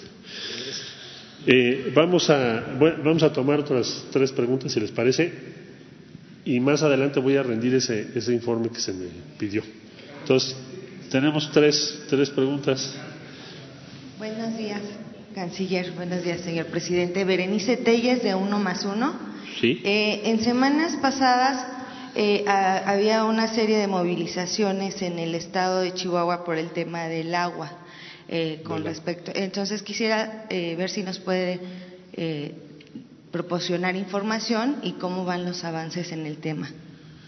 Bueno, es otro tema, con mucho gusto lo damos más adelante, que es un acuerdo con Estados Unidos que se firmó en 1944 para el tema del agua. Pero con mucho gusto le damos la información al mismo. Usted porque llevas no, pues ya, lleva la mano así. Muy buenos días. Este Juan Hernández, de Grupo Cantón y Diario Basta. Referente precisamente a, esto, a esta creación de bueno, estos empleos que se han ofrecido a los migrantes, si nos podrían especificar en qué rubros ha sido, eh, si son permanentes o son temporales y lo más importante, si están contemplando al gobierno federal eh, eh, abrir empleos precisamente a los migrantes, pero en lo que es en el tren Maya, en la refinería, o sea, realmente si hay mano de obra, pues que puede estar calificada, ¿no? Eso es por un lado. Y bueno, abundar un poquito con eh, inmigración. ¿Cómo ha, ¿Cómo ha sido este, este, proceso de renovación precisamente de personal? Eh, si nos puede un poquito especificar las causas eh, por las que fueron dados de baja estos funcionarios, si hay acciones penales, cuántas y, y cómo va esto. Gracias. Sí, cómo no. Bueno, mira, el empleo que se ha ofrecido tiene varias características, sintetizo. Hay empleos ofrecidos por el Gobierno de México, primordialmente, aunque no únicamente, en el sur del país, sembrando vida, apoyo a municipios en diferentes tareas que los municipios han pedido y respaldo a albergues, es decir, habituallar a los albergues, mantener los albergues. Esos son los del Gobierno de México. Luego tienes los empleos ofrecidos por la iniciativa privada, en coordinación o en combinación con la Secretaría del Trabajo, principalmente son, formales, son permanentes, y es en el norte del país. Y ahí, bueno, pues hay de todos los tipos de actividades que te puedas imaginar, pero principalmente son actividades de exportación, porque están en la zona fronteriza. Y ya se quedaron en México a trabajar formalmente. El número que ya les expliqué hace un momento. Ese es el, el paquete conjunto. Ahora, en, las obras que se están iniciando, pues están todavía en proceso de licitación. Conforme se vaya avanzando, pues veremos si hay posibilidades también de que ofrezcamos algunos empleos ahí. ¿Por qué no? Sí, claro. Yo no, no creo que el presidente nos diga otra cosa, con mucho gusto. Una, dos. Bueno, faltabas tú tres. Okay. Sí, buenos días a todos. Daniel Blancas, de Crónica. El, presidente de la República, cuando asumió el cargo, eh, como parte de sus 100 compromisos, eh, habló de crear, em, crear empleos en México es la alternativa para la migración. Incluso vislumbró que un día próximo en su gobierno no habría mexicanos eh, trabajando en Estados Unidos. Sin embargo, de acuerdo a las cifras que hemos consultado con los distintos institutos de migración, la cifra de mexicanos eh, arrestados y deportados en Estados Unidos creció. Tan solo en diciembre del año pasado, más de la mitad de los arrestos en Estados Unidos fueron de mexicanos. Eh, entonces, eh, la pregunta es, ¿por qué ha ocurrido esto? ¿Cuál es el diagnóstico que tiene el Gobierno de México sobre el aumento de, los, eh, de, la migración de mexicanos? ¿De qué estados provienen? Y, si ha fracasado la política para que los mexicanos se queden en su país. No, no, no hay coincidencia con las cifras que tenemos lo, que estás tú marcando. En el mes de enero del año hace un año, hubo 22.149 repatriados, hace un año. En el mes de enero de este año esperamos 21.982. ¿Me explico? Esas son las cifras oficiales. Entonces, no, no, no es así. Hay declaraciones de funcionarios de DHS diciendo hay un incremento, ¿a qué se están refiriendo con eso? Eh, puede, puede, que haya variaciones, pero no son relevantes, porque si tenías 22 mil y pico y tienes 21 mil y fracción, pues, ¿cuál, ¿de qué están hablando? Están hablando de los 900 que piden asilo, porque antes eran 400. De eso están hablando. Entonces, eh, la, la cuestión en México, ¿qué es? A pesar de la situación en algunas entidades federativas, es evidente que si no se tuviera sembrando vida, lo que está haciendo en Oaxaca, lo que está haciendo en Guerrero, en muchos estados de la República, pues a lo mejor sí tendrías un incremento importante en el número. Pero hasta el día de hoy, afortunadamente, no es la cifra que tenemos. Te repito la cifra. Enero del 2019, mexicanos 22.149. ¿De qué hablas? De personas que han sido aprendidas, sí ya lo tengo, y repatriadas. Esa es la cifra. La cifra que nos mencionó o que nos eh, de 211.383 anual. Eh, anual. ¿Cuál fue la cifra de 2018, secretario? En 2018 tuviste 203.711.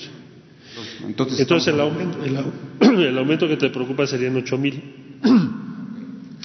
En el año anterior teníamos eh, más o menos cifras parecidas. Es decir, no veo yo un incremento que justifique lo que me estás diciendo. Ahora, es importante tener en mente las cifras que teníamos o cómo han evolucionado las cifras desde el año 2000 hasta la fecha.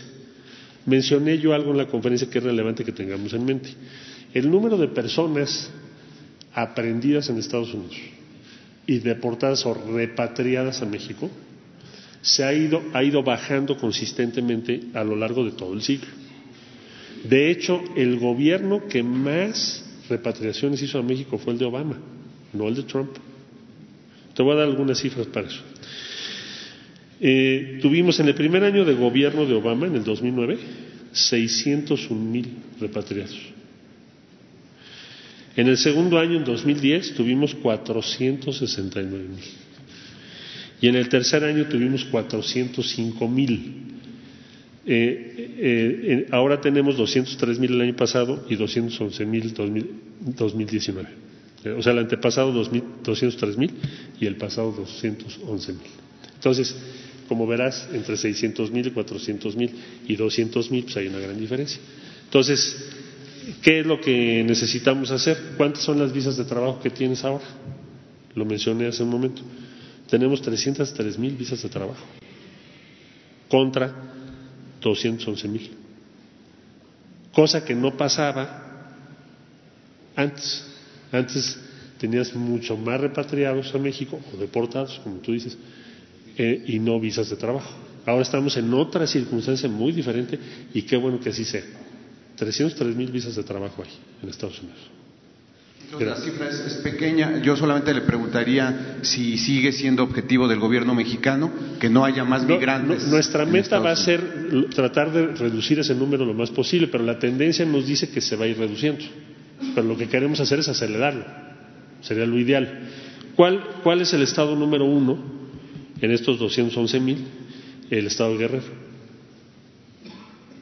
Entonces, ya el presidente nos dijo, a ver, denos tráiganse los municipios de los cuales provienen nuestros connacionales que están repatriando y vamos a atender con mayor énfasis esos municipios. ¿Qué porcentaje ocupa Guerrero de los 211 mil? ¿Cuánto es? 9%. 9%. Ah. Muchas gracias. Ah, ahí tienes los números, gracias, muy amable. 22.637 son del estado de Guerrero. Bueno, dijimos tres, estabas tú y estabas tú. Ya seas cuatro, cinco, seis, siete. Buenos días, canciller Sara Pablo de Radio Fórmula. Preguntarle cómo se logró esta baja tan grande de, de, de migrantes en el norte de 50 mil a 2.500, cuáles fueron las razones y por otro lado si tienen alguna noticia de una próxima caravana. Eh, los migrantes que deciden no aceptar ningún empleo en la frontera sur y que buscan esta solicitud de, refugiados y, y, aquellos que pretenden pasar hacia el norte, ¿se les permite el paso de ir a la frontera norte o no? Sí, cómo no. Bueno, son varias cosas. En el caso de refugio, lo que dicen las disposiciones reglamentarias es que cuando México te otorga refugio en una entidad federativa, no puedes moverte de esa entidad federativa si no te lo autoriza la Comar. Eso, por ejemplo, se los informamos ahora que fue la caravana mencionada y dijeron, ah, no, entonces ya no queremos refugio, queremos pasar sin siquiera identificarnos. Y eso es lo que no, lo, si te registras es, de acuerdo a la ley, tienes que decir qué es lo que quieres ser en México. ¿Quieres ser refugiado refugiada? ¿Quieres visa de trabajo? En fin, todas las opciones que hay. Eh, lo que la mayoría de los integrantes de la caravana sí hicieron. Solamente como 700 son los que dijeron, no, nosotros no hacemos nada y vamos a pasar a fuerza. Pero los demás sí lo hicieron. Entonces, ¿qué vimos? Bueno, pues es lógico.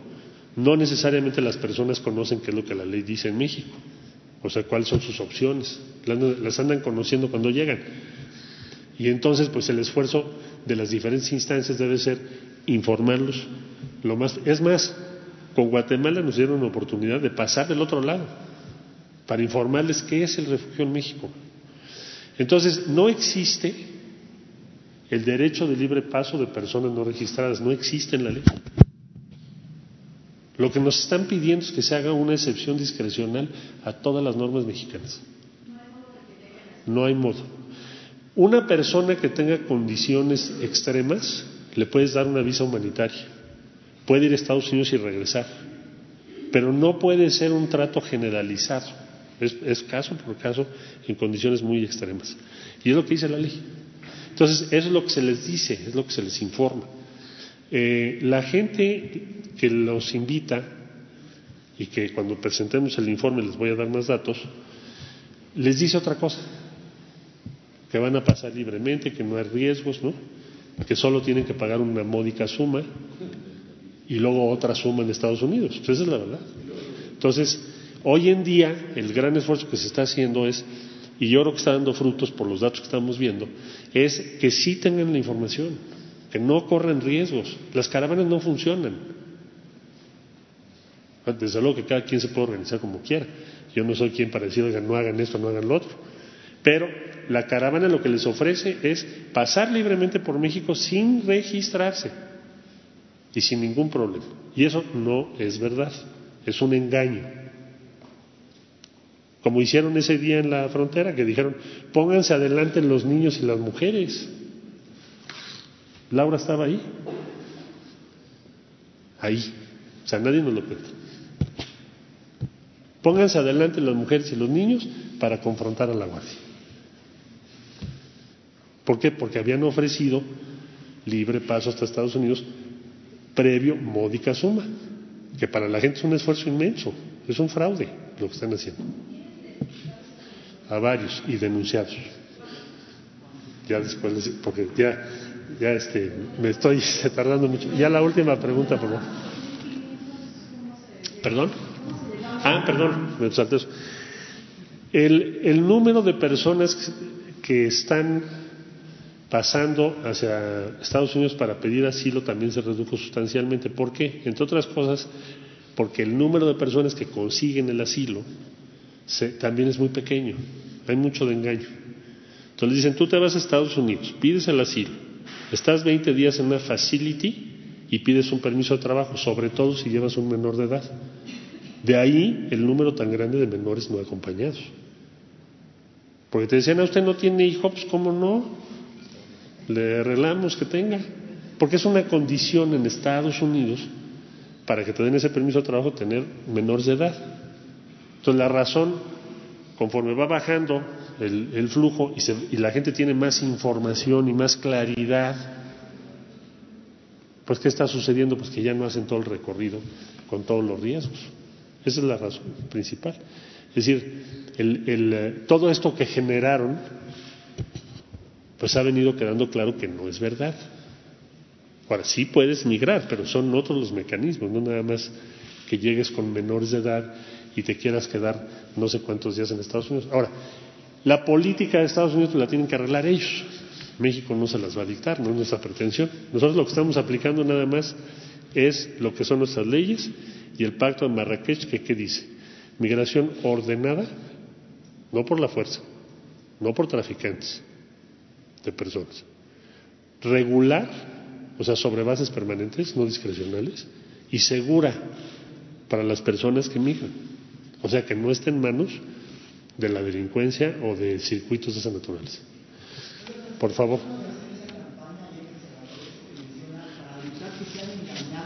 Ya estamos trabajando en eso. No, ya estamos. Por eso hay, estamos informando. Hemos hecho muchísimo trabajo de información. Eh, última pregunta de este tema para dejarla. Eh, canciller, buenos días. Noemí Gutiérrez de Reporte Índigo. Preguntarle, hoy publicamos una información de que México no ha cumplido con sus cuotas y con estas aportaciones económicas a organismos internacionales. Estos pagos han bajado en un 75%. Preguntarle cuánto es lo que debe México a organismos internacionales y cuándo se van a realizar estos pagos. Gracias. Bueno, sí tenemos la partida autorizada por el Congreso de la Unión. Eh, la que teníamos un retraso, y a veces se da por un hecho que es el que sigue Tú tienes una autorización anual, pero la partida presupuestal te la van autorizando a lo largo del año conforme tienes también ingresos. Por ejemplo, la Secretaría de Relaciones Exteriores tiene los ingresos vía pasaportes y matrículas consulares.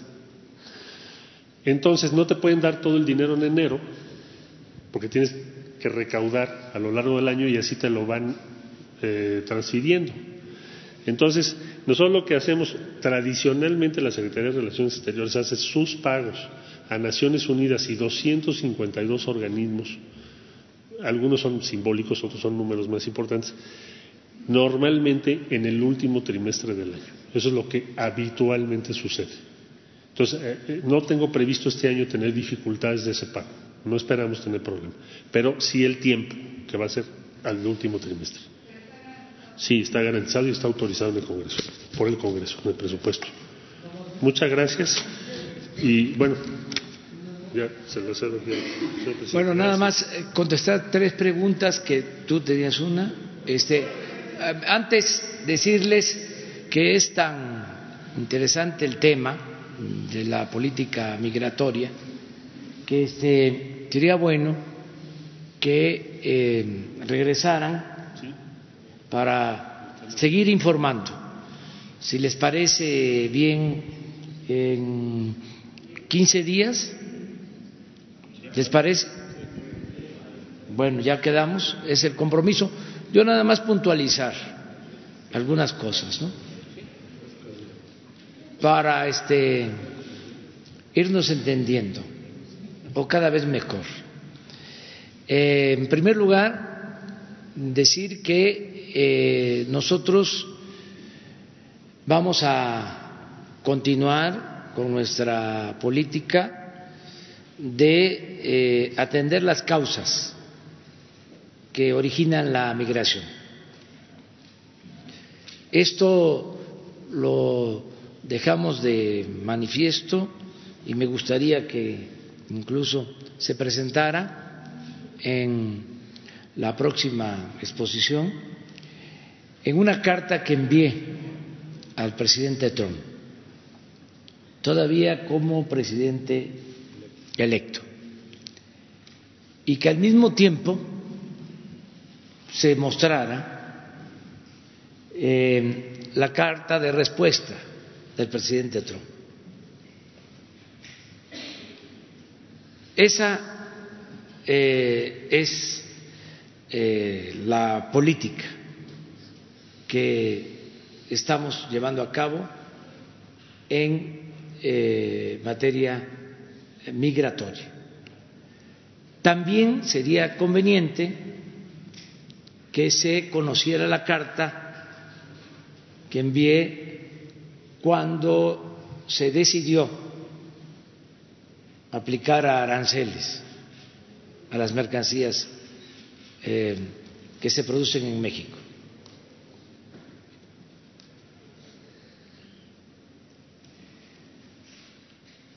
Otro documento derivado de esa carta es el acuerdo para llevar a cabo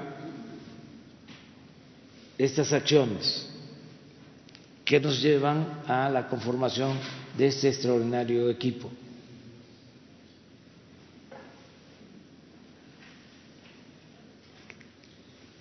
El punto cinco, los resultados,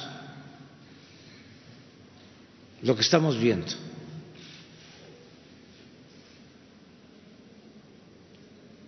que se pudo eh, resolver el problema con la convicción original de atender a los migrantes ofreciendo empleo con buen trato, sin violación de los derechos humanos.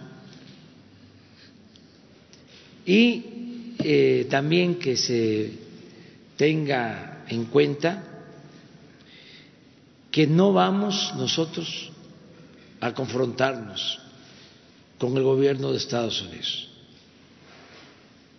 que hemos logrado una buena relación con el gobierno de Estados Unidos que se van a seguir quedando con las ganas los que quisieran que me arremangara la camisa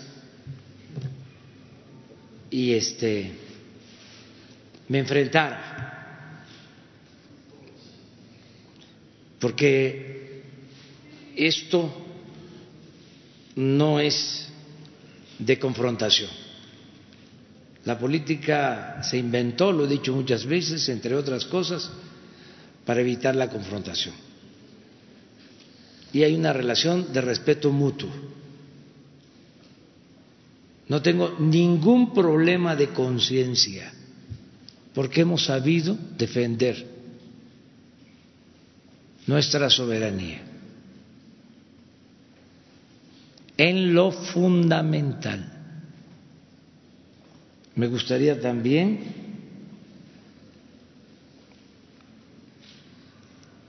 que Marcelo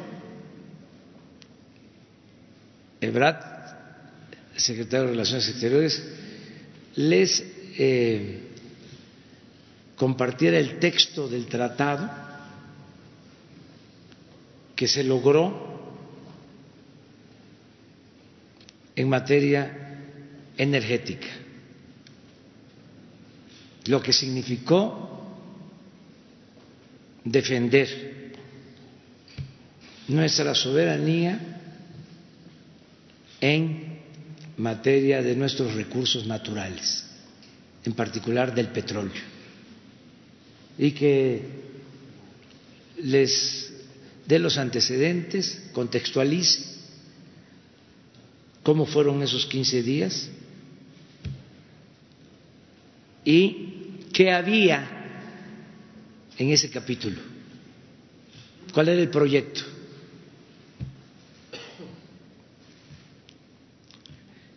y en qué quedó. Y por si fuese poco todavía explicar qué hemos hecho, que se informe de la importancia ha tenido el que se aprobara el tratado en Estados Unidos, la importancia que es para la economía de México, para la creación de empleo, para la llegada de inversiones, para el bienestar de nuestro país. Entonces, que se analice cómo hemos llevado a cabo nuestra política exterior con apego a principios eh, que no eh, se han sacrificado. Y todo esto porque cuento con el apoyo de servidores públicos de primer orden y una conducción eh, profesional de parte del secretario de Relaciones Exteriores, Marcelo Ebrard. Entonces, como vamos a seguir hablando, eh, o es un tema este, de interés, aquí lo este, hemos visto, ha quedado de manifiesto, pues que se siga informando, que eh, no quede ninguna duda, no tenemos nada que ocultar. Nosotros no vamos a violar derechos humanos, nosotros no vamos a permitir la tortura, no vamos a permitir las desapariciones, no vamos a permitir masacres. Nosotros eh, vamos siempre a proteger la vida de todos los seres humanos, nacionales o extranjeros. Somos partidarios de la fraternidad universal, que no nos confundan este, tenemos que seguir aclarando que no somos lo mismo, que no es más de lo mismo. No vamos a permitir lo que se hacía antes. Ya no quiero este, seguir eh, recordando el pasado, pero se ponían de acuerdo los gobiernos de Estados Unidos y de México hasta para introducir armas. Pues eso no, porque no somos lo mismo. Entonces, este, que los defensores de los derechos humanos eh, tengan eh, confianza de que nosotros no vamos a maltratar a los migrantes, al contrario, los estamos protegiendo, cuidando, nos estamos este, ayudando. Eh, las preguntas. Gracias, presidente. Sí se escucha, ¿no?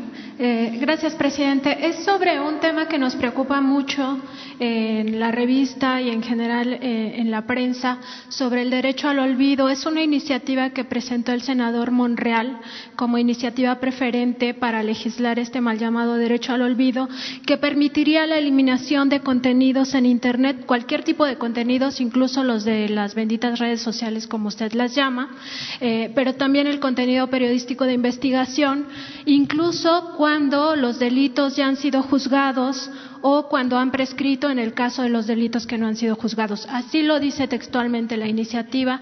Entonces, saber si usted está informado, si está de acuerdo, porque esto permitiría pues la eliminación de hechos de corrupción, por ejemplo, de todo el contenido que se ha hecho público sobre casos de corrupción, incluso lo que usted ha venido denunciando de expresidentes que dice borrón y cuenta nueva, pero que haya un juicio social, que haya una estigmatización de la corrupción. Bueno, todo eso ya no se permitiría por este derecho al olvido. Entonces, preguntarle si conoce esta iniciativa, si le preocupa. No estoy de acuerdo. O sea, no la conozco, pero no puedo estar de acuerdo. Este, yo lo que he dicho es, perdón sí, olvido no. O sea, eso no es posible. ¿Quién sabe en qué sentido esté, pues? Pero si es como lo estás, lo estás exponiendo, yo no estoy de acuerdo, aunque eh, lo va a resolver el Congreso. Mire, yo, este, imagínense, yo soy historiador o me gusta la historia. Que no se vayan a, este, a poner muy estrictos los historiadores y me dicen, a ver, usted no es historiador, este, usted apenas y este, terminó, la, terminó la licenciatura en ciencia política, pero eh, me importa muchísimo la historia. O sea, entonces, ¿cómo es eso de que ya no voy a poder hacer referencia en mis textos, que son los que tienen que ver con el periódico, con las redes sociales, ¿sí? del pasado? ¿Cómo no voy a recordar? Eh, que ahorita voy a contestar una pregunta sobre el dinero que nos están devolviendo, que es un hecho inédito, que nos devuelvan el dinero, recuperar dinero, este, ¿cómo mm, no vamos a poder hablar de esos temas? Claro que sí. Entonces yo no estoy de acuerdo, eh, es un planteamiento personal, eh, si es una iniciativa de los eh, legisladores, ellos van a tener que argumentar y allá se resuelve, ¿no? Sí, presidente. Textualmente dice que los datos personales digitalizados que se tendrían que eliminar son aquellos que se encuentran en medios electrónicos, plataformas digitales, buscadores de Internet y demás medios digitales, incluyendo textos, comentarios, interacciones, ubicaciones, contenido multimedia, antecedentes penales cuando la condena haya sido cumplida o el delito hubiere prescrito y demás información. Textualmente lo he leído. Sí, no no creo yo que, este, que haga falta eso. Miren, eh, las redes sociales, aun cuando haya excesos y robots, que además tienen que ver con los eh, de la cúpula del poder, porque los robots no los eh, eh, ordena o los promueve el pueblo, los usuarios de eh, las redes, usuarios comunes de las redes. No, esos son grupos de poder, de intereses creados. Esos son los que contratan a empresas, porque eso cuesta, es dinero. ¿sí? Eh, bueno, aún con eso y con todas las campañas de mentiras este, que hay, promovidas por grupos de intereses creados, el conservadurismo eh, es este, eh, muy afín a eso, les fascina a los conservadores. Este, tirar la piedra y esconder la mano, porque esa es su doctrina, la hipocresía. Eh, entonces, aún con todo, es libertad que no teníamos. Por eso digo, benditas redes sociales. Este, eh, porque nos silenciaban. No podía la gente manifestarse, expresarse. Era un control absoluto, una manipulación eh, generalizada. El control que tenían los grupos de intereses creados sobre los medios. Entonces, ahora siguen teniendo control, pero ya no el mismo. Y en México hemos avanzado muchísimo en eso. O sea, las redes sociales en México están más eh, desatadas, son más libres que en países europeos. En países europeos los cambios se han venido dando de lo convencional a estas nuevas opciones de comunicación, pero los medios convencionales se fueron apoderando de los espacios en redes sociales y eh, aunque hay eh, libertad en las redes, en Europa, todavía tiene mucho peso, tienen mucha influencia los medios convencionales reconvertidos a redes sociales. En México esto no sucede. En México dominan más los usuarios eh, individuales, las personas los ciudadanos. Esto es único. Entonces, por eso, prohibido prohibir. Ese es mi punto de vista. Presidente, y atendiendo a la autonomía de los poderes, ¿usted podría mandar un mensaje para que esto no pase y se defienda el derecho humano a saber, el derecho humano a la información? Mire, yo creo que eh, esta opinión eh, la comparten otros. Y ya este, con este punto de vista creo yo que este, va a haber más cuidado en la revisión de la iniciativa y también ser respetuosos de la autonomía, de la independencia del Poder Legislativo. Pero qué bien que esto eh, se da a conocer, porque hay mucha tendencia a controlar las redes es decir, a censurar. Como no pueden, les molesta muchísimo que este, eh, se esté transmitiendo ahora que nos estén escuchando por las redes, que nos estén viendo por las redes. Entonces, antes no. Yo recuerdo que eh, en una elección, creo que hace seis años,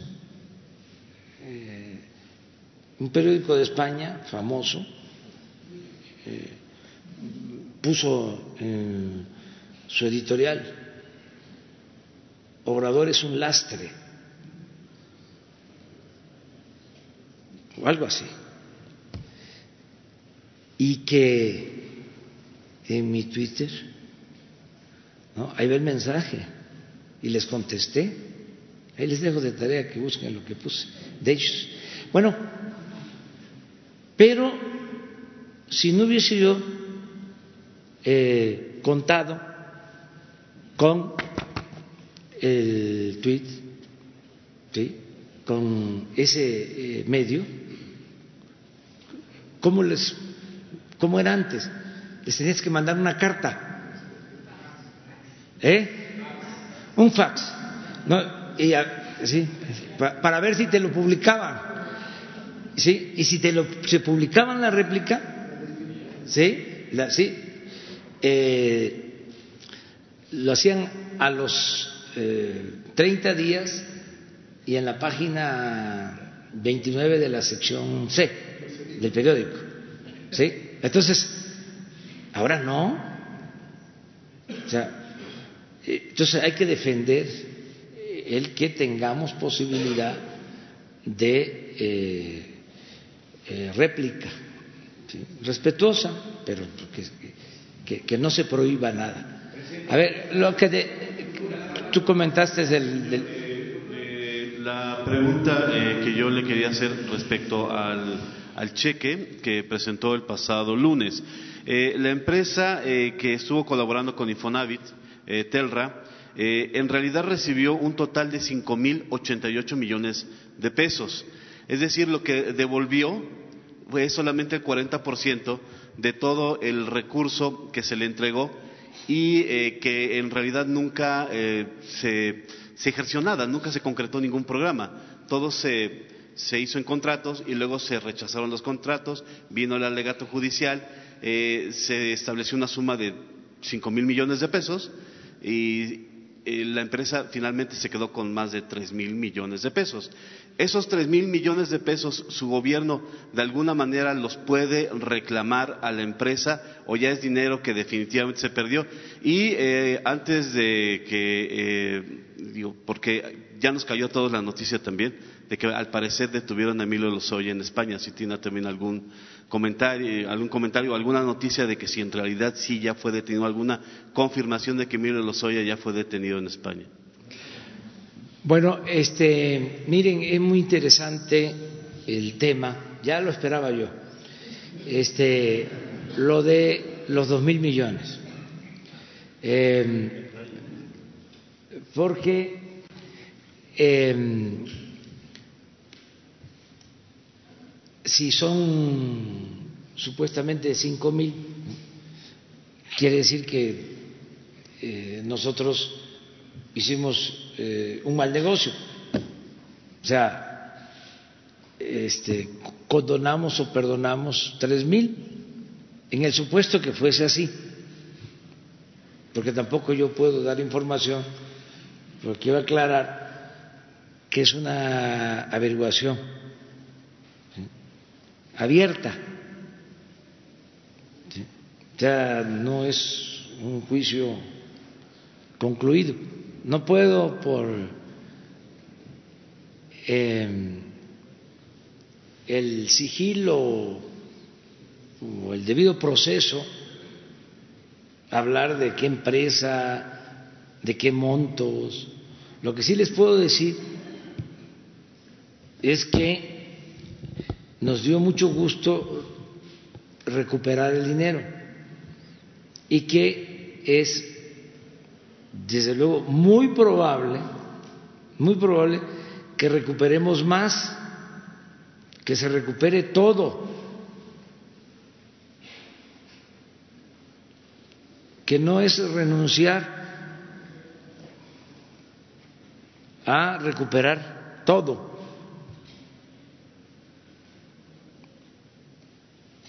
Pero no puedo yo eh, decir más. Quiero recordarles, porque eh, cuesta trabajo, ¿eh? Este,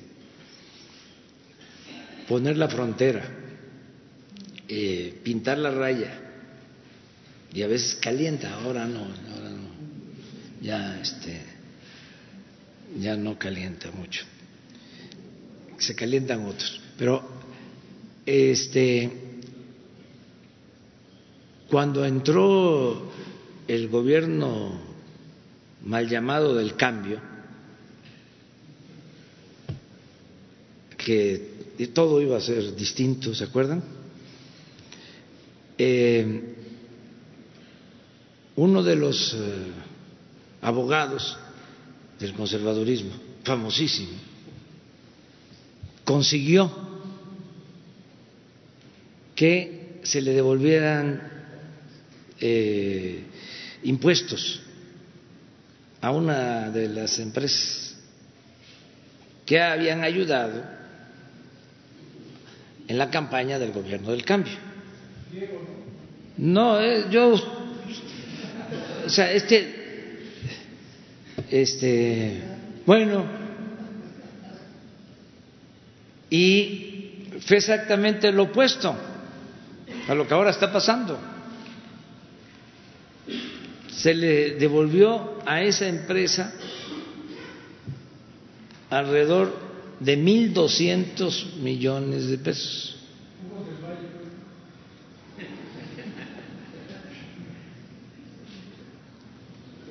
De IVA. Ustedes saben quién paga el IVA. El consumidor. ¿Cómo se le devuelve el IVA a la empresa? ¿Y cómo la empresa le devuelve el IVA al consumidor? Toda una estafa. Pero no solo eso, para eh, pagar esas devoluciones, porque no fue un solo caso, estamos hablando de varias empresas a los gobiernos estatales les quitaron participaciones para pagar, porque en total fueron como 10 mil millones de pesos.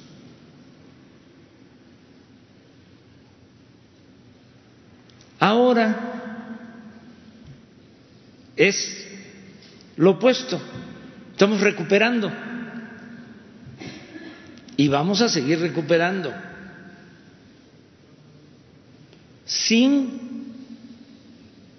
violar la ley. Pero si eh, alguien que cometió un ilícito y quiere reparar el daño,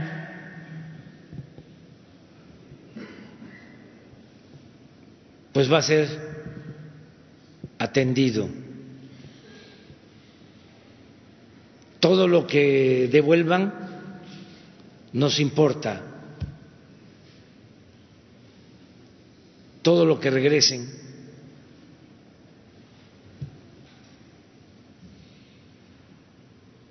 Porque antes no solo es ese ejemplo que les acabo de poner, sino se les castigaba, incluso iban a la cárcel y luego se les devolvía todo el dinero.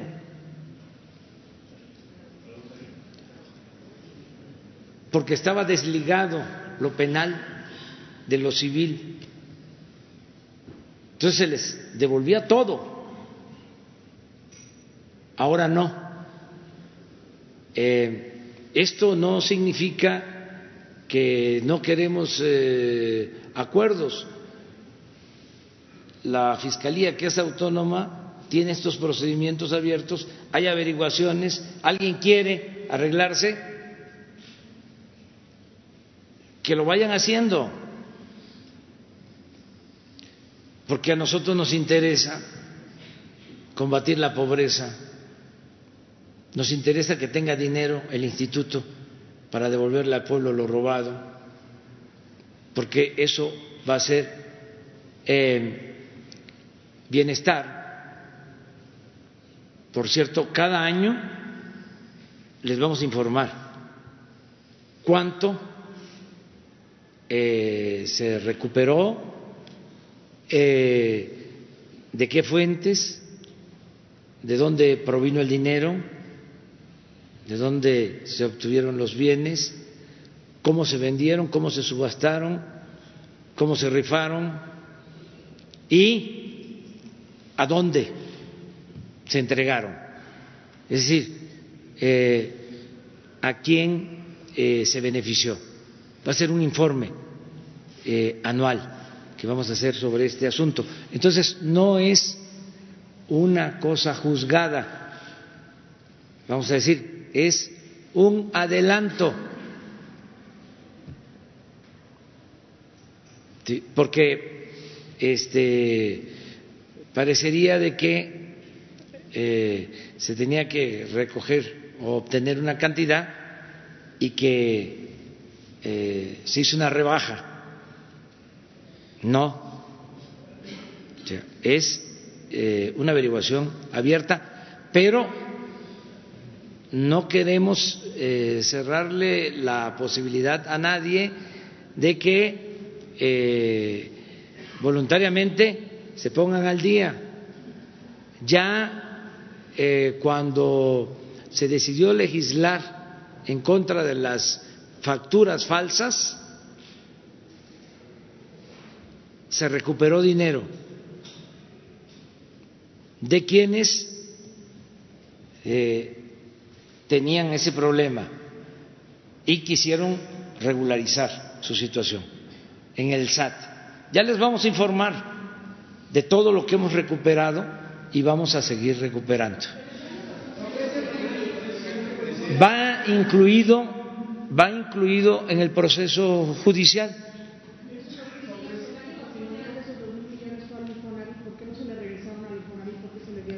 Ah, porque esa es una decisión que tomó este, la Fiscalía, pero ese es otro asunto.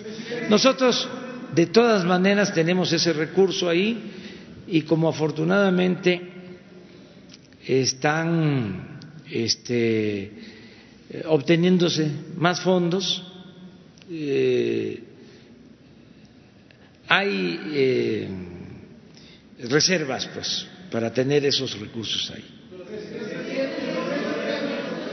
Una más.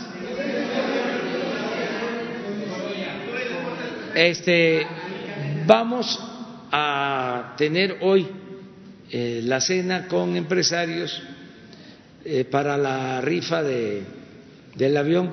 Fíjense que hoy estoy leyendo que se enojaron los de el Panteón Rococó, este, que porque se, van a, se va a rifar el avión, o sea, me salieron muy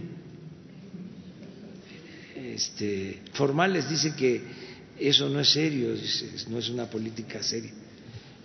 Eh, eh, pero yo lo respeto mucho, ¿no? Este, eh, lo, lo, lo, importante es que se va a rifar el avión y que vamos a pedirle a todos que ayuden para tener fondos y eh, comprar equipos para hospitales. Y hoy vamos a, a tener este vamos a tener eh, ya eh, la reunión es una cena con empresarios eh, están confirmando su asistencia muchos yo mañana les voy a informar cuántos compromisos de venta eh, vamos a, tener de distribución de, boletos para el avión. Los empresarios siempre nos han ayudado, nos apoyan, tienen una dimensión social. Están en, en, eh, en disposición de ayudar al gobierno, de que todos ayudemos para sacar adelante a nuestro país. Este, eh, vamos a esperar, vamos a esperarnos para que sean los este, responsables de informar los que lo den a conocer. Nos vemos